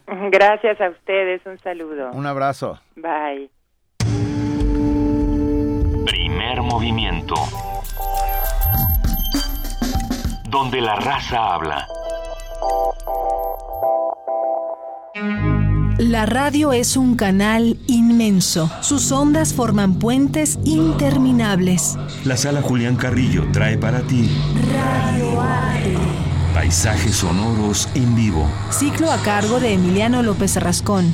Miércoles 15, 22 y 29 de junio a las 18 horas. Adolfo Prieto 133, Colonia del Valle. Entrada libre. Expande tus horizontes. En Radio UNAM. Mi familia, mi gente, mis raíces, mis propuestas. En la Ciudad de México residen nuestras historias y forjamos nuestras vidas. Las y los ciudadanos construimos esta gran capital. Participamos, nos respetamos y convivimos democráticamente. Yo soy mi ciudad y vivo con sus valores. Instituto Electoral del Distrito Federal. 79 años representando la voz de la universidad deben celebrarse. Te invitamos a asistir al concierto de la Resistencia. Cultivo de Ejercios presenta a Belafonte Sensacional y abriendo el telón, Muerde Lenguas te invita a escuchar la poesía escénica de Rojo Córdoba. La cita es el 16 de junio a las 21 horas en la sala Julián Carrillo, Adolfo Prieto 133, Colonia del Valle, cerca del Metrobús Amores. La entrada es libre. La vida comienza a los 79. Radio UNAM y Resistencia Modulada invitan. En vivo, por esta frecuencia.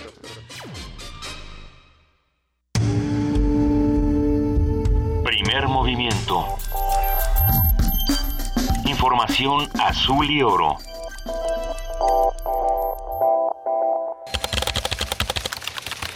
Corte informativo. La UNAM. El Laboratorio de Biogeoquímica Ambiental de la Facultad de Química de la UNAM fue aprobado por la Procuraduría Federal de Protección al Ambiente en dos evaluaciones, una en el área de muestreo de suelos y otra en análisis de metales, ambas en la rama de residuos.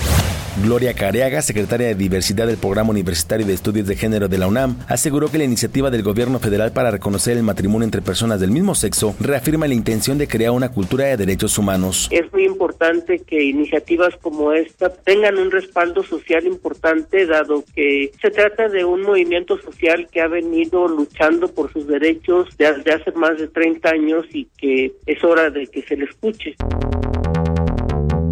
Nacional. Con base en estadísticas de la Procuraduría General de la República, durante el primer trimestre del año, las fiscalías estatales solo localizaron a 0.19% de las personas desaparecidas en el país. Según la dependencia, en México hay 27.162 personas no localizadas. La PGR reportó que en el arranque del nuevo sistema de justicia penal se han conseguido más de 720 sentencias condenatorias y acuerdos que resarcen los daños causados por un monto superior a los 10 millones de pesos. El gobierno capitalino inició la chatarrización de 700 microbuses. Miguel Ángel Mancera, jefe de gobierno, dijo que el objetivo es contribuir a la mejora de la calidad del aire y avanzar en la modernización del parque vehicular. Y que mi compromiso es llevarlos a la chatarrización total. No que se retire de la circulación y que lo mandemos a otro lugar a circular, a otra parte de la ciudad o a alguna zona lejana o a otra entidad. Aquí deben de ser totalmente destruidos. En 2017, México será sede de la reunión de la Asamblea General de la Organización de Estados Americanos, informó el organismo. Economía y finanzas. Enrique Solana, presidente de la Confederación de Cámaras de Comercio, Servicios y Turismo, informó que el comercio organizado ha perdido más de 7.500 millones de pesos en cinco entidades en el país a causa de las marchas y bloqueos de la Coordinadora Nacional de Trabajadores de la Educación. La Comisión Económica para América Latina y el Caribe informó que los flujos de inversión extranjera directa en México crecieron un 18% en 2015 con respecto a 2014. La captación de recursos en este rubro se ubicó en 30.285 millones de dólares. Internacional. La ministra de Relaciones Exteriores de Venezuela, Delcy Rodríguez, afirmó que existe una conspiración entre la oposición de su país y Luis Almagro, secretario general de la Organización de Estados Americanos, para promover un golpe de Estado contra la nación sudamericana. La oposición venezolana, profundamente antidemocrática y golpista, en concierto con el secretario general de esta organización que decidió particularmente sin mandato de nadie ni del Estado concernido, decidió poner de lado las normas de la organización para promover el golpe de Estado en Venezuela.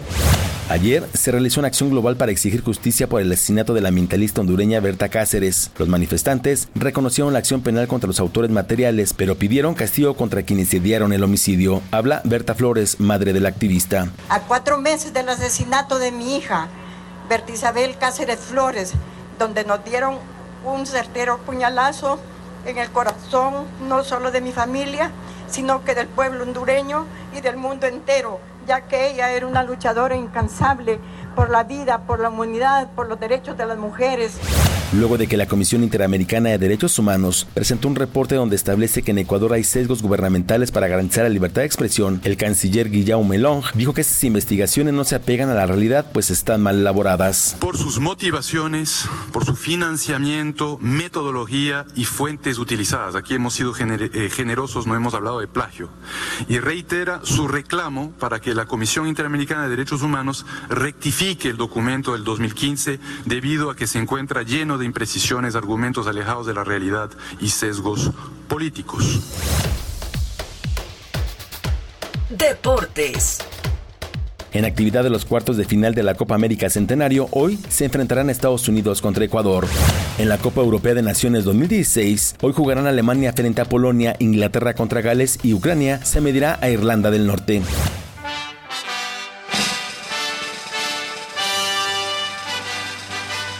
Un día como hoy.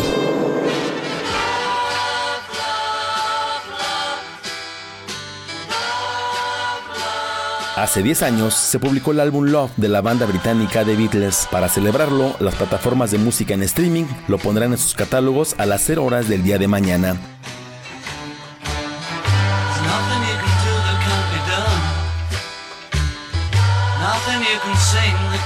Hasta aquí la información. Buenos días. Radio UNAM. Clásicamente informativa. Primer movimiento. Donde todos rugen, el puma ronronea.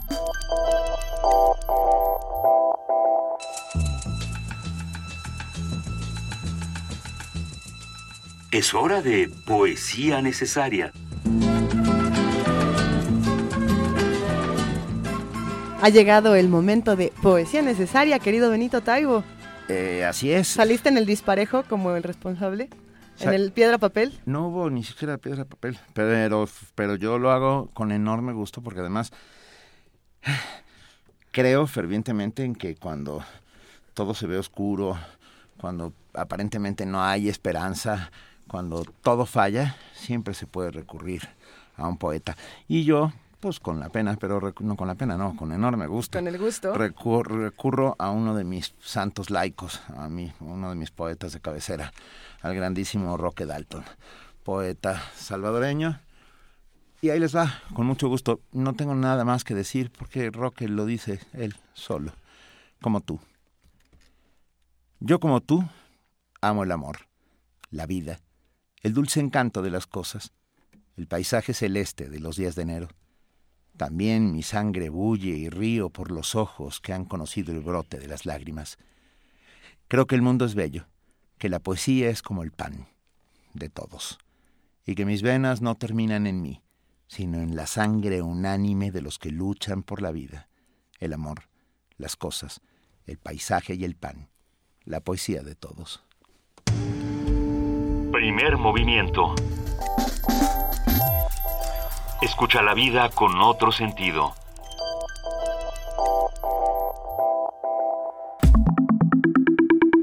La mesa del día. Nosotros en primer movimiento sabemos que es jueves porque se acerca a nuestra cabina nuestro queridísimo amigo el doctor Alberto Betancourt con sus mundos posibles. Ustedes lo saben, el doctor Alberto Betancourt es doctor en historia, profesor de la Facultad de Filosofía y Letras de la UNAM y coordinador del Observatorio del G20 de la misma facultad. Queridísimo amigo, querido doctor Alberto Colaborador permanente de primer movimiento todos los jueves. familia de primer movimiento. Eh, Alberto Betancourt, buenos días. Buenos días a toda la comunidad. ¿Cómo están amigos? Bien. Muy bien. Estamos Les muy bien. quería proponer, aunque sea un poco raro, porque pues ustedes son los conductores del programa, si pudiera yo empezar haciéndoles una pregunta.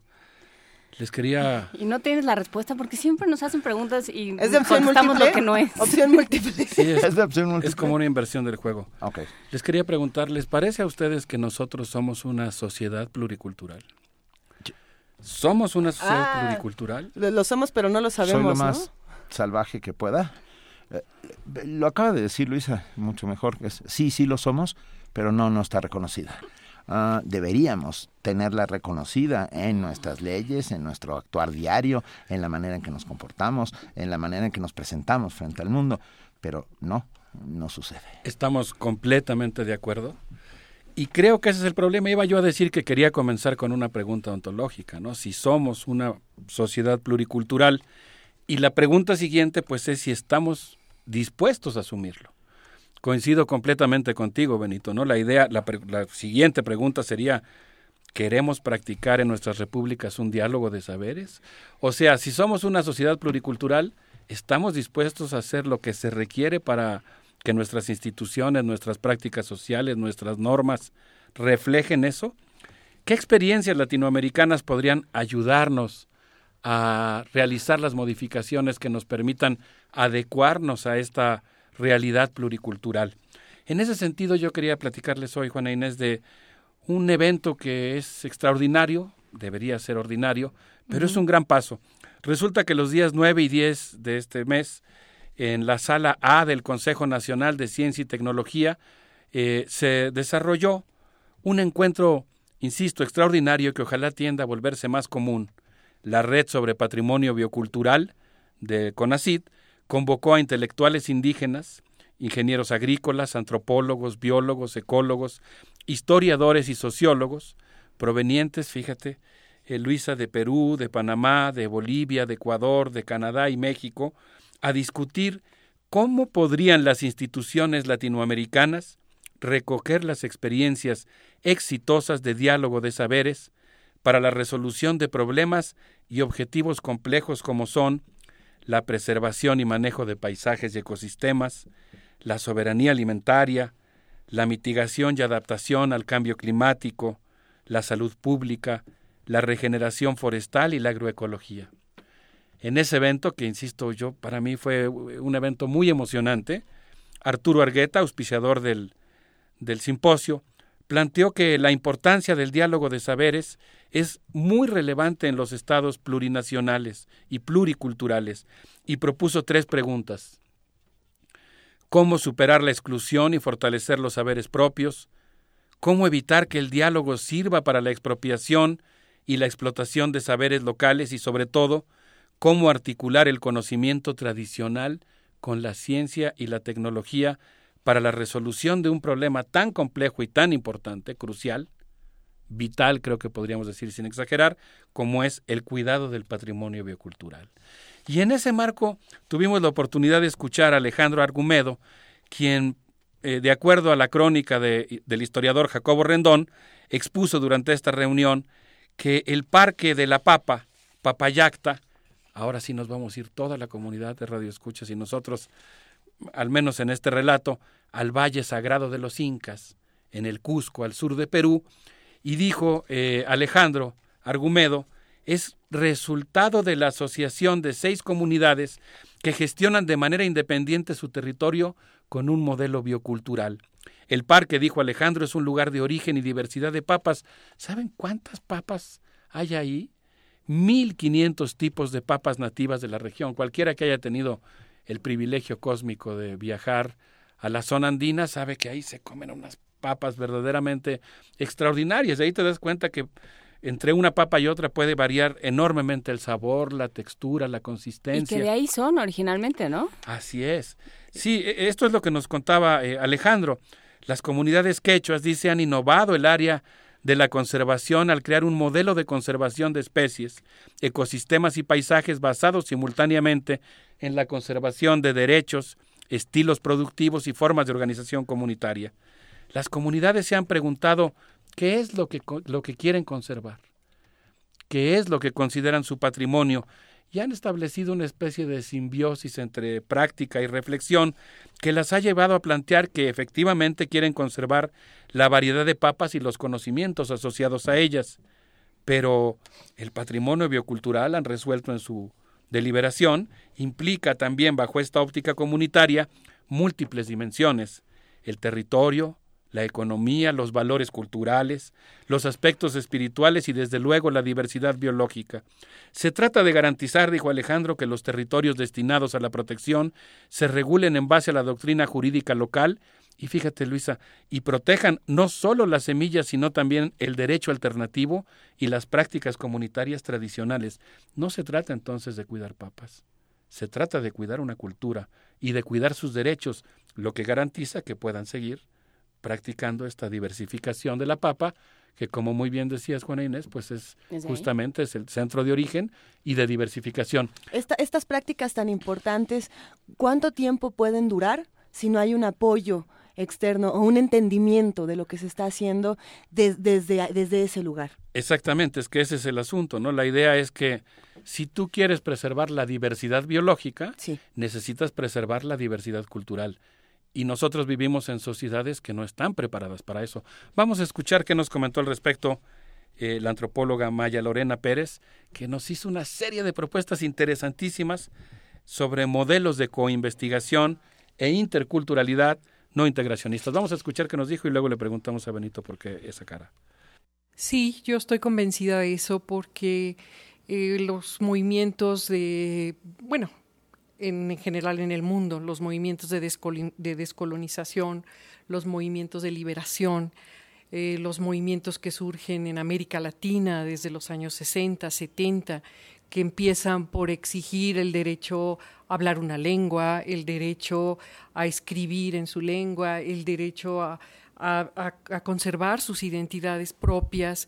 Todo esto fue generando una conciencia paulatina que hizo que todas estas luchas convergieran en, en una serie de demandas políticas por el reconocimiento de sus derechos a existir como pueblos.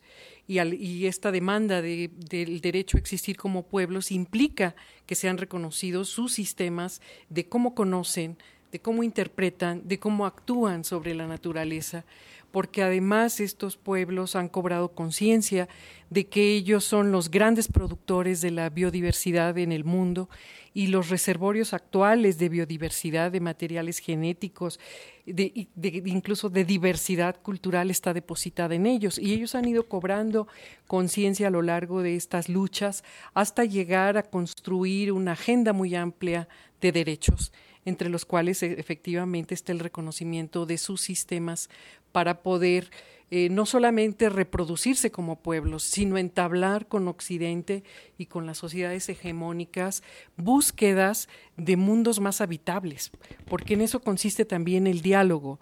No son pueblos que estén buscando quedarse encerrados, solitos, aislados, están conscientes de que, de que son parte de un mundo de, de estados nacionales, de un mundo globalizado, y también saben todo lo que pueden aportarle a la ciencia, a la sociedad nacional, a la sociedad global, en esta búsqueda de mejores formas de vida. Soy Maya Lorena Pérez Ruiz, antropóloga. Mando un gran saludo a la comunidad universitaria con quien compartimos una tarea para hacer de este mundo algo mejor. Maya Lorena Pérez Ruiz, eh, grandísima antropóloga social. Ah, yo tuve el privilegio de ser su editor en algún momento en el Instituto Nacional de Antropología e Historia y editamos un, libro, Todos somos zapatistas, alianzas y rupturas entre el EZLN y las organizaciones indígenas de México. Fue la primera que se atrevió a contar de esta ruptura entre ah, modernidad y tradición dentro de, eh, de un fenómeno común.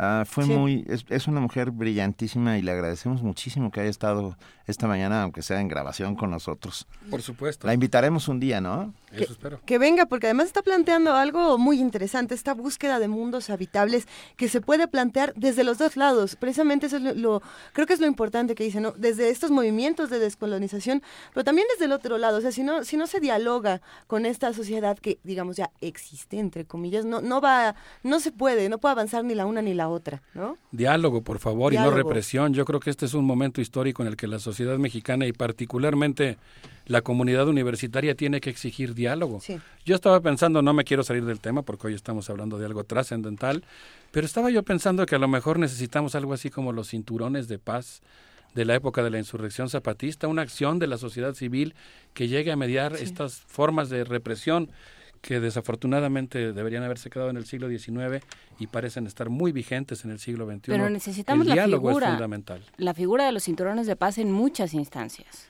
En muchas, efectivamente. Ese libro que tú mencionas, Benito, es una eh, historia muy documentada Muy. de la política de alianzas que estableció, que establecieron los pueblos eh, mayas de Chiapas, los tojolabales, los celtales, los otziles, los choles, a través de esta figura de la que ellos mismos se dotaron, que es el Ejército Zapatista de Liberación Nacional. Es una historia de una política de alianzas, de una rebelión indígena. Es un texto Y, muy y de rupturas, que es la parte interesantísima. ¿eh? Sí, eh, ¿Eh? en eso también es, en cierto sentido, podríamos decir, creo yo, autocrítica. Así es, ¿no? así Porque es. está hecho desde la izquierda, pero con una visión que también reconoce errores. Maya Lorena dijo cosas muy interesantes. Por ejemplo, ¿por qué le llamamos etno al conocimiento de los pueblos? ¿Por qué hablamos de etnobiología, etnoedafología, refiriéndose al estudio de los suelos, etnoecología, etcétera? La etnificación, dijo, ya es un efecto de un lenguaje que jerarquiza. En contrapunto, las comunidades académicas y las instituciones deberían reconocer que los conocimientos indígenas y campesinos son muy complejos y cuentan con sistemas integrales dotados de estructuras, funciones, mecanismos, coherencia, organicidad. Es indispensable, dijo, promover modelos de coinvestigación. Esta figura a mí me pareció realmente sugerente para construir conjuntamente el problema, las preguntas, los objetos de estudio, las metodologías y los productos de investigación.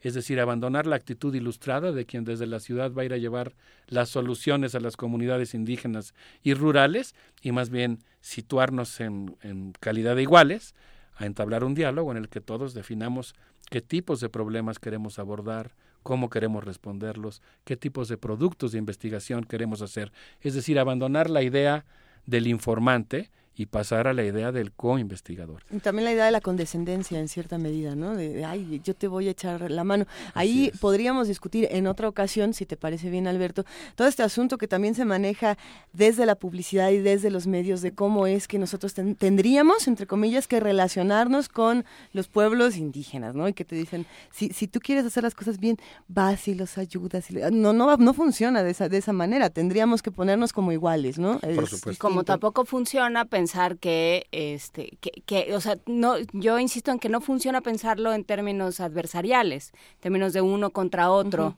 o de un discurso sobre, Sobre el el otro, otro, ¿no? sí. Porque, porque justamente de eso se trata el discurso colonial, ¿no? Yo, el mío sobre el tuyo, el mío es mejor que el tuyo. Pues es que son las, las herramientas Y de además yo soy tu papá y te aguantas. O, o no. El discurso o- colonial así funciona. Por supuesto, pero, pero tampoco puede funcionar, o sea, no puede funcionar así en ninguno de los sentidos. No, no debería, pues. Pues si les parece bien, en homenaje a esa resistencia que permite el diálogo, que ha hecho posible hoy el diálogo, creo que podríamos escuchar a Bruno Arias y Hachamalú con esto que se llama Cinco siglos de coraje.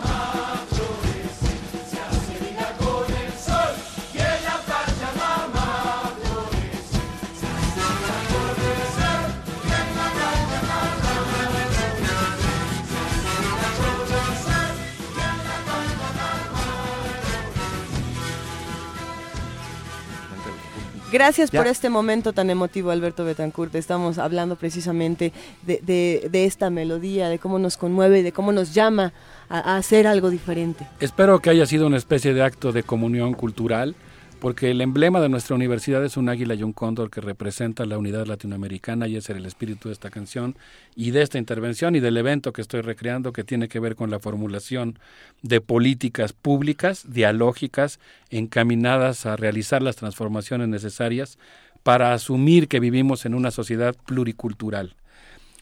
Tengo un gran gusto porque quiero compartir con ustedes eh, el pensamiento de alguien que acabo de tener, eh, perdón por la redundancia, el gusto de conocer, Francisco Rosado May, quien nos habló de algo muy interesante, el dinamismo estático y la buena educación de los jóvenes acomedidos. Cuando Arturo Gómez Pompa descubrió los Pach Pacal, advirtió la profundidad del pensamiento maya sobre el medio ambiente y la relación del hombre con los subsistemas meteorológicos, climatológicos, edafológicos, hidrológicos, botánicos y zoológicos. Sus investigaciones le permitieron advertir el origen antropógeno de las selvas mayas. Fíjense que en esa misma reunión, junto con Francisco Rosado, escuché a un amigo Ramón Mariacá, quien advirtió que probablemente más del 50% de las especies de la selva tropical han sido resultado de la interacción con las comunidades. Es decir, que los mayas pueden considerarse co-creadores de las selvas. Ahí donde la Ah, mirada colonial belleza. solamente ve selva virgen, en realidad hay una larga intervención y coexistencia, coinvención de las comunidades respecto a estos ecosistemas. Los pueblos indígenas, eh, los pueblos indígenas, dijo Francisco Rosado, en realidad, por ejemplo, los mayas de Quintana Roo han desarrollado sofisticados sistemas agroecológicos que funcionan en base a la creación de nuevas especies, sistemas agroecológicos, sofisticados sistemas agroecológicos, innovación de variedades, creación de estrategias de manejo, tácticas de adaptación a cambios ambientales, articulación de subsistemas cultural y natural y naturales, conservación y cocreación de ecosistemas y paisajes. Fíjate, Benito, no sé por qué, bueno, creo que también a Juan Inés y a Lisa les va a interesar mucho esto, pero no, no sé por qué pensé que a lo mejor te llamaría la atención esto. A veces la innovación no se ve, porque parece que en los pueblos no pasa nada, dijo Francisco Rosado, pero algunos observadores atentos han descubierto que lo que parece estático es en realidad una dinámica sin movimiento un intenso trabajo de relación con otras culturas para resistir las presiones y mantener lo propio, aunque el resto del mundo cambie y se autodestruya, mientras el pueblo sigue igual. Pero esa apariencia de algo estático es producto de un esfuerzo enorme para mantener los valores en los niños, la organización comunitaria, la disposición y el orgullo de contribuir a las tareas de la comunidad. Por eso habla de los acomedidos. Dice que cuando un jovencito en un pueblo dice, le ayudo con la leña, sí, vamos a desasolvar el canal, cuando se apunta para una tarea comunitaria, cuando un viejo en una comunidad puede decir, mire este jovencito que ha comedido, quiere decir que ha ocurrido un éxito educativo de la comunidad, que ha inculcado el deseo de colaborar, de cooperar. Y si a eso le sumas el tequio, que es el trabajo voluntario, organizado, que hacen todos los habitantes de una comunidad, ¿no? Para, para hacerla subsistir, engrandecer, eh, ser buena, que florezca, bueno, es una maravilla. Deberíamos ser tequio voluntario todos los habitantes de- del país, en nuestras comunidades, en nuestra colonia, en nuestra calle. Eso debe ser en parte nuestro servicio social, ¿no? Que se puede hablar mucho al respecto, pero yo pienso que un universitario debe tener esa vocación. Ojalá que la universidad, así como las, las comunidades rurales, tuviera un éxito educativo en el sentido de inculcar la, la disposición a trabajar en tareas comunitarias. Dice Francisco Rosado, esa apariencia de algo estático es producto de un esfuerzo enorme para mantener los valores en los niños, la organización comunitaria, la disposición y el orgullo de contribuir a las tareas de comunidad, la flexibilidad para ensamblarse, el conocimiento de las plantas, las ganas de sembrar, de sembrar, el gusto por observar a los animales. A veces parece que de verdad no pasa nada. Los habitantes de Felipe Carrillo Puerto, yo siempre que escucho ese nombre me pongo de pie, chancean diciendo que deberían llamarse Felipe Carrillo Muerto, porque parece que no pasa nada, pero la aparente inmovilidad es en realidad el resultado de un esfuerzo comunitario y prometeico para que todo siga aparentemente igual a pesar de las presiones institucionales o privadas que intentan alterar la quietud de la comunidad. Vamos a escuchar a Francisco Rosado. Los agroecosistemas, y prefiero usar la palabra agroecosistema que agrosistema porque es una, eh, da una connotación de un eh, espacio ecológico también, no solamente físico, no es solamente agronómico, sino que implica un manejo también con bases ecológicas. Los agroecosistemas están presentes en muchas culturas, eh, siendo la maya una de ellas. El caso de los mayas representa una gran diversidad de organización de esos agroecosistemas. Tienen milpas, tienen huertos familiares, tienen algo que Arturo Gómez Pompa descubrió y le llamó Petcot, porque así le llaman también los mayas, que es básicamente una forma de agroforestería eh, o una forma de trabajar con la eh, selva y construir una nueva selva con la intervención de los seres humanos. Y además incorporan el manejo de animales, de insectos eh, y una gran diversidad de especies eh, dentro de sus huertos familiares que tiene que ver con plantas medicinales, con plantas ornamentales, con plantas para construcción, con plantas para alimentación, etcétera. Entonces, toda esta diversidad que existe en los agroecosistemas mayas son también un reflejo de una eh, manifestación cultural que está relacionada directamente con la diversidad de especies como una forma para garantizar su propia sostenibilidad. Entonces, eh, es importante también mencionar que esta diversidad de especies son una evidencia al mismo tiempo de eh, que tienen algunos autores para decir que el maíz no fue el cultivo más importante de los mayas en su época de desarrollo clásico. Eh, los estudios demuestran que tenían una diversidad de alimentación con diferentes orígenes, con diferentes fuentes para sus proteínas, para sus carbohidratos, para sus minerales, para sus vitaminas.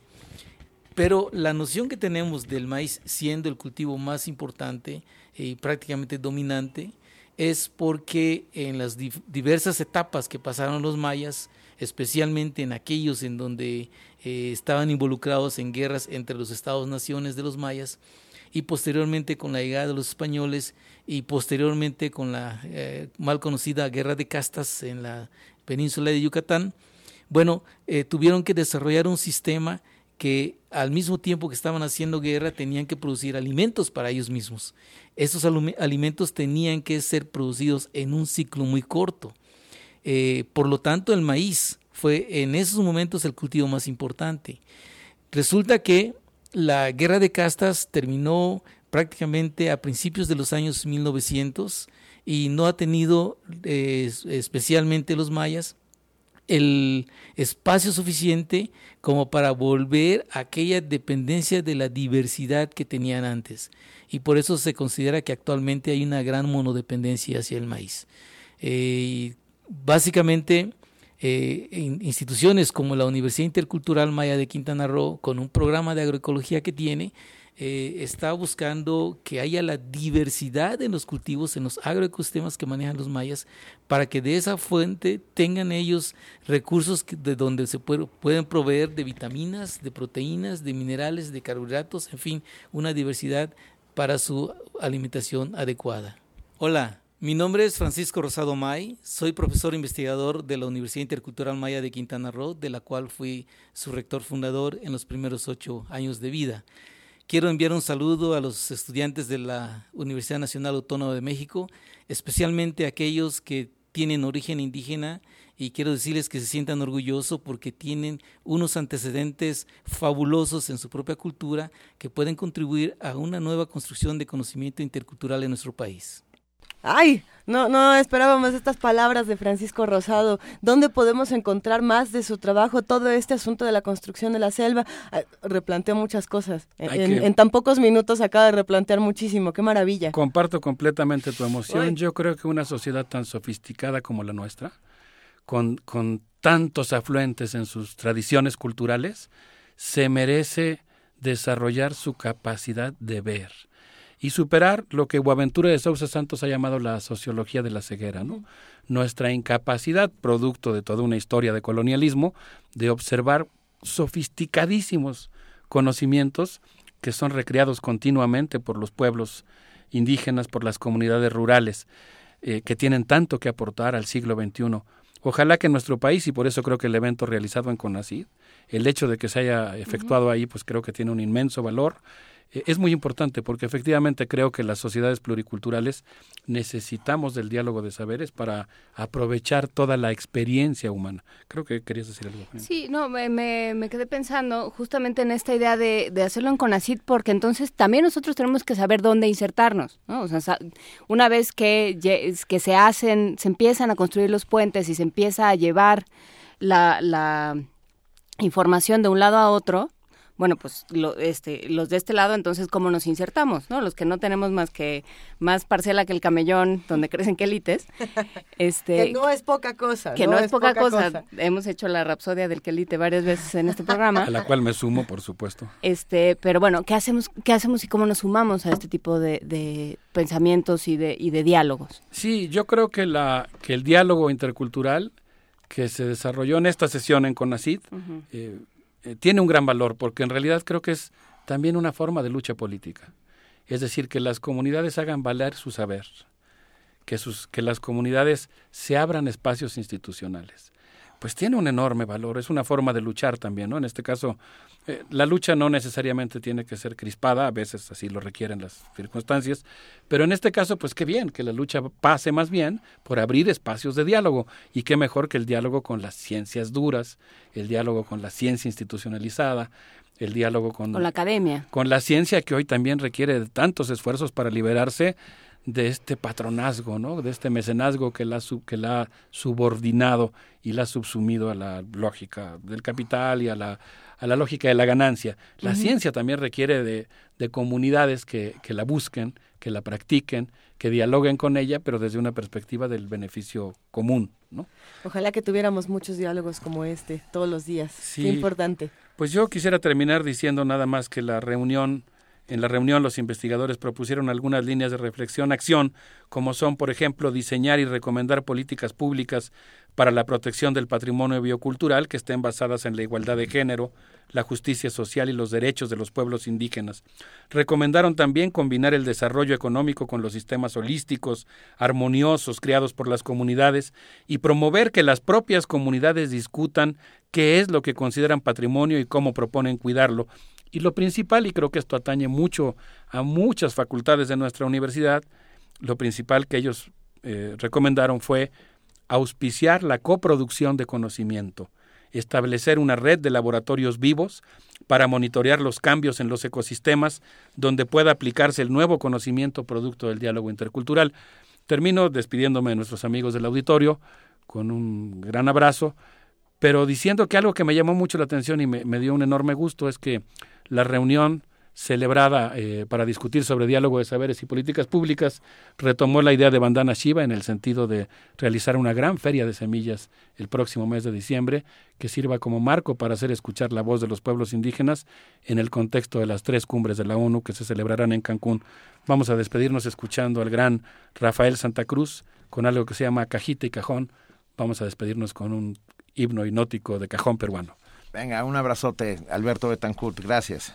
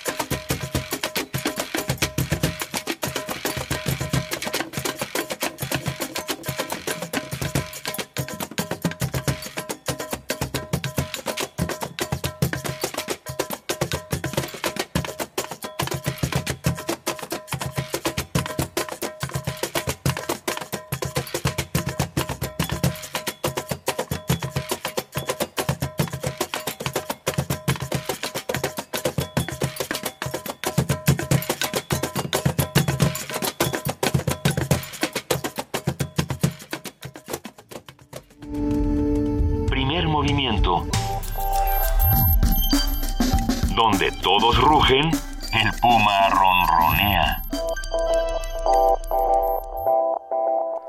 9 de la mañana, 43 minutos y ya tenemos en la línea, y lo agradecemos inmensamente, al doctor Luis de la Barrera Solórzano, director del Programa Universitario de Derechos Humanos. Buenos días, Luis, gracias por estar con nosotros. Juan Inés, Luisa Benito, auditorio de Radio UNAM, buenos días. Buenos días. Las expectativas que en diversos sectores de la sociedad mexicana ha suscitado el nuevo sistema de justicia penal, recordemos que entrará en vigor íntegramente en todo el país en solo un par de días.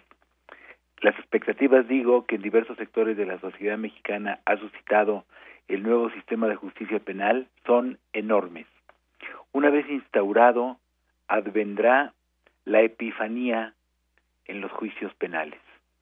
En círculos académicos y periodísticos y en conversaciones de legos se expresa la convicción de que de ahora en adelante las cosas serán distintas, se superarán los vicios y las deficiencias del antiguo sistema y con el nuevo, como reza la Constitución, se esclarecerán los hechos objeto del juicio, se protegerá al inocente, el culpable no quedará impune y los daños causados por el delito serán reparados. Hay quienes señalan que las críticas que suscita el novedoso modelo se deben a que los abogados veteranos son refractarios a las innovaciones, no quieren actualizarse, están aferrados a la inercia rutinaria del añoso procedimiento y creen, como los conservadores en todas las épocas, que todo tiempo pasado fue mejor. A partir de ahora, se escucha y se lee, la policía será factor decisivo en la investigación de los delitos, el Ministerio Público será eficaz sin incurrir en arbitrariedades, los jueces dictarán sentencias justas, las víctimas tendrán asesoría certera y los defensores harán valer las pruebas y los argumentos que favorezcan a sus defendidos. El secretario de Gobernación, Miguel Ángel Osorio Chong, enfatizó que con el nuevo modelo se dice adiós a la impunidad. Para poner en marcha ese sistema se han erogado miles de millones de pesos. Y, sin embargo, no me gusta hacer aguafiestas, pero la impunidad solo puede abatirse si el Ministerio Público atrapa con sólido sustento probatorio y jurídico a una cantidad aceptable de delincuentes. Y nuestro Ministerio Público sigue siendo, en todo el país, en el fuero federal y en el común, ineficaz, negligente y plagado de corruptela. No se comprende entonces el optimismo del secretario de Gobernación. Ante los jueces seguirá llegando un mínimo porcentaje de autores y partícipes de delitos por la sencilla pero irrefutable razón de que el órgano de la acusación no se ha reformado. Por otra parte, México Unido contra la Delincuencia se propuso constatar el funcionamiento del nuevo sistema en las salas de oralidad penal de la Ciudad de México, donde ya está en vigencia para algunos delitos no graves, y para ello realizó un monitoreo de 912 audiencias, 912, entre marzo y diciembre del año pasado. Las observaciones de los monitores revelan una realidad muy distante de las expectativas y los discursos.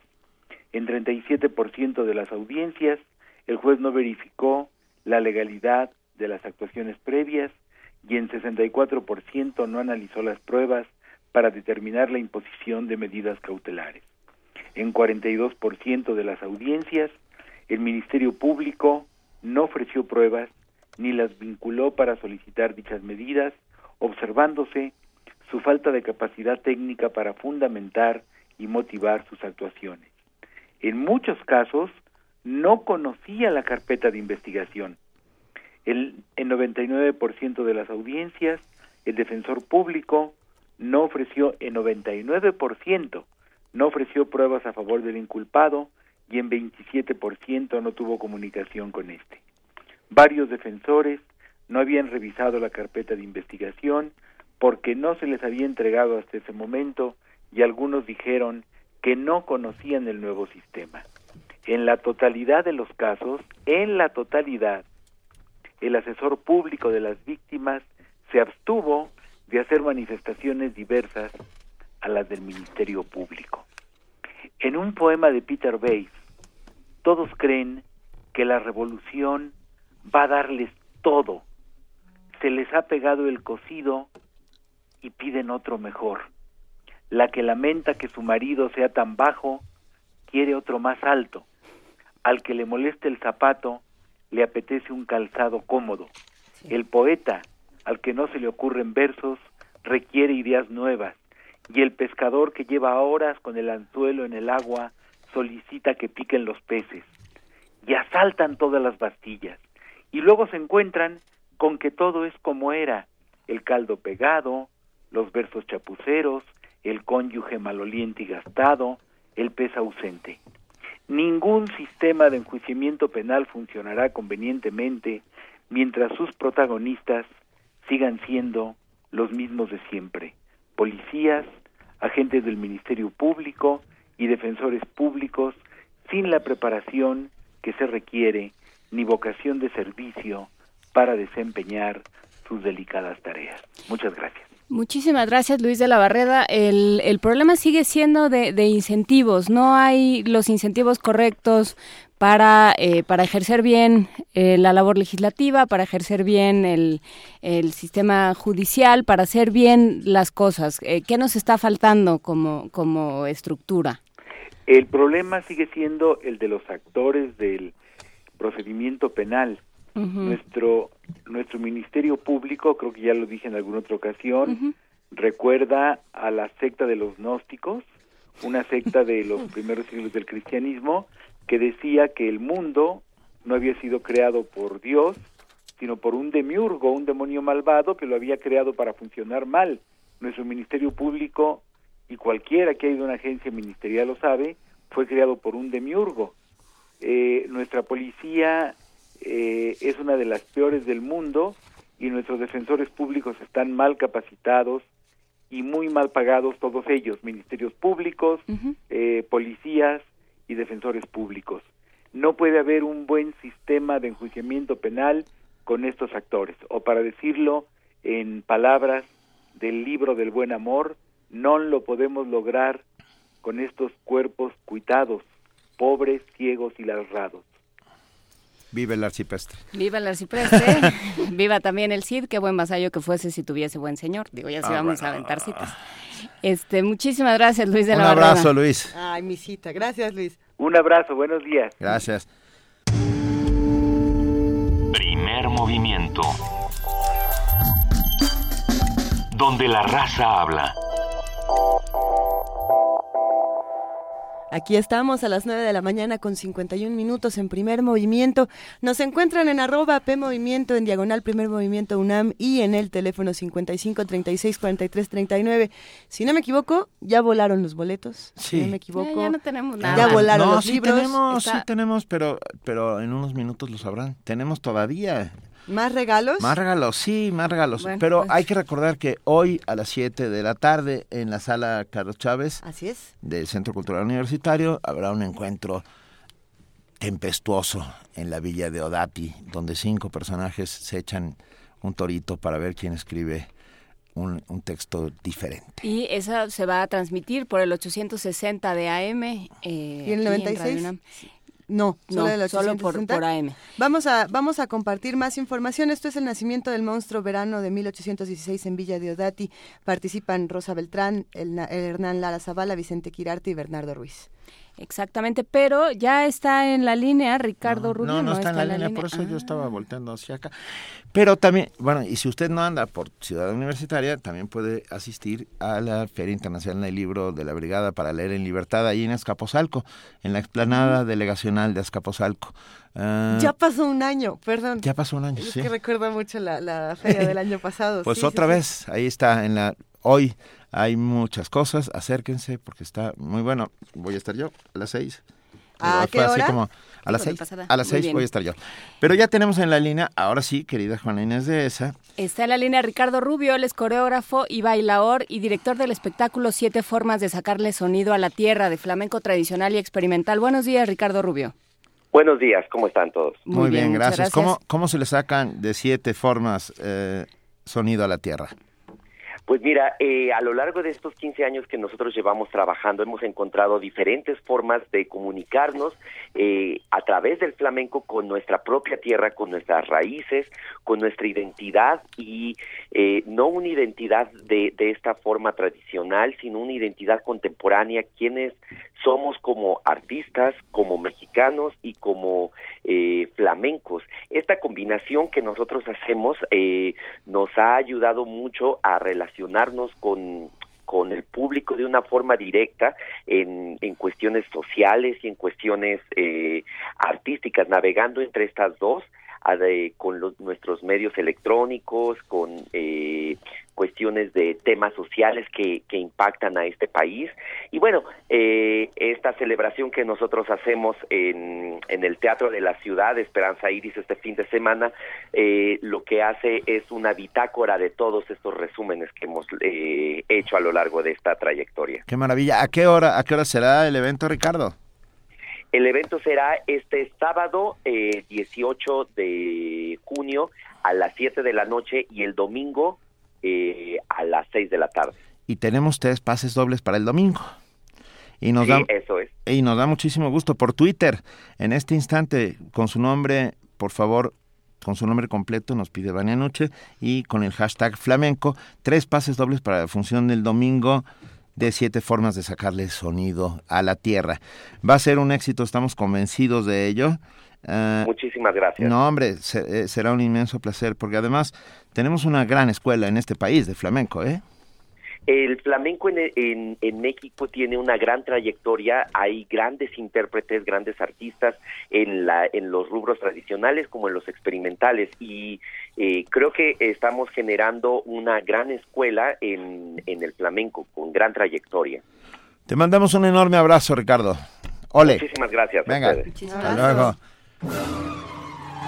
Ay, Ahora sí, Ay. ahora sí, Ay. pica como una abeja, va de boleto. Un abejorro. ¡ey! el abejorro! Hola, Hola. Vania hola, hola. Muy buenos días a todos. Hoy no se pierdan nuestros especiales de Carlos Monsiváis por el 860 de AM a las 11 de la mañana con retransmisión a las 7 y media de la noche y por el 96.1 de FM también a las 4 con 5 minutos y retransmisión a las 8 de la noche. Recuerden también que vamos a transmitir en vivo desde la sala Carlos Chávez en el marco de los 200 años del nacimiento del monstruo en la cultura gótica. Conduce nuestra querida Luisa Iglesias. No se lo pierdan por el 860 de AM a las 7 de la noche. Visiten nuestra página de internet www.radiounam.unam.mx para conocer toda nuestra programación y escuchar nuestro podcast. Y también vengan a la sala Julián Carrillo, nuestros compañeros de Resistencia Modulada van a eh, transmitir en vivo por la conmemoración de los 79 años de Radio UNAM. Así que los esperamos aquí en vivo a partir de las 9 de la noche. Ay. Que tengan un excelente día, ya tenemos a todos los ganadores, ya tienen la información. Hasta el de los libros Muy de. Frankenstein, sí. Eh, no, vamos a hacer una rifa, pero es una sorpresa, así que esperen. Vamos a una rifa sor- sorpresa hasta para nosotros. Hasta para nosotros. Espérenlo. Es una- Espérenlo. Muy buen día. Espérenlo. Muy Gracias, pronto. Vania. Gracias, Vamos a Noche. periscopear en un ratito en la terraza. Es que no nos da tiempo de todo. Este, mañana vamos a estar en el estanquillo. Sí, mañana a partir de las 7 de la mañana en el estanquillo en Isabela Católica, esquina con eh, Avenida Francisco y Madero, ahí en la terraza. Ven, hace- si están por ahí, traen su atole, su café, acérquense, pásenla con nosotros. ¿A cuántos radioescuchas conocimos Como a el- seis o el- siete las- la otra esta vez. semana? Sí. Bueno, esta semana un montón. Esta semana conocimos a muchos radioescuchas, pudimos darle cara, pudimos abrazarlos y nos encantaría que nos vuelvan a acompañar en el Museo del Estanquillo, donde vamos a divertirnos y vamos a armar el conocimiento entre todos.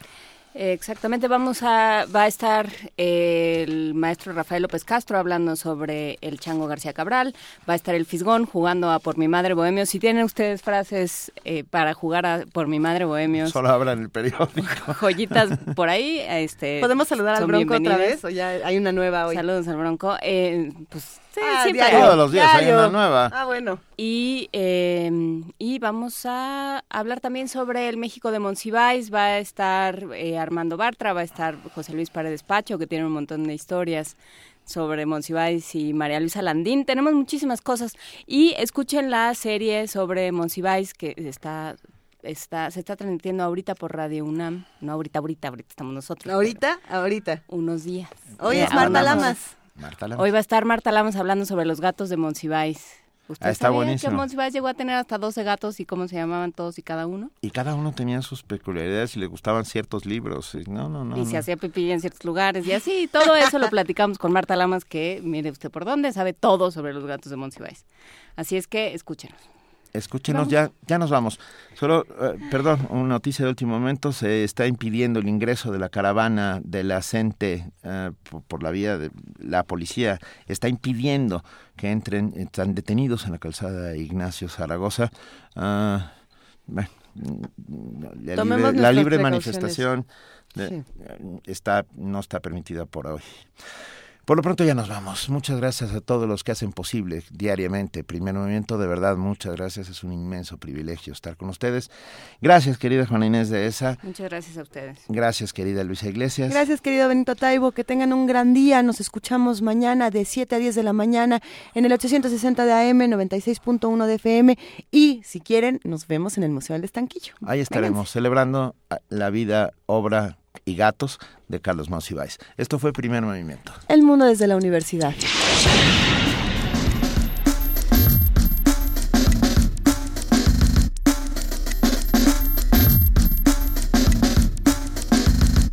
La Coordinación de Difusión Cultural de la UNAM y Radio UNAM presentaron Primer Movimiento. El mundo desde la universidad.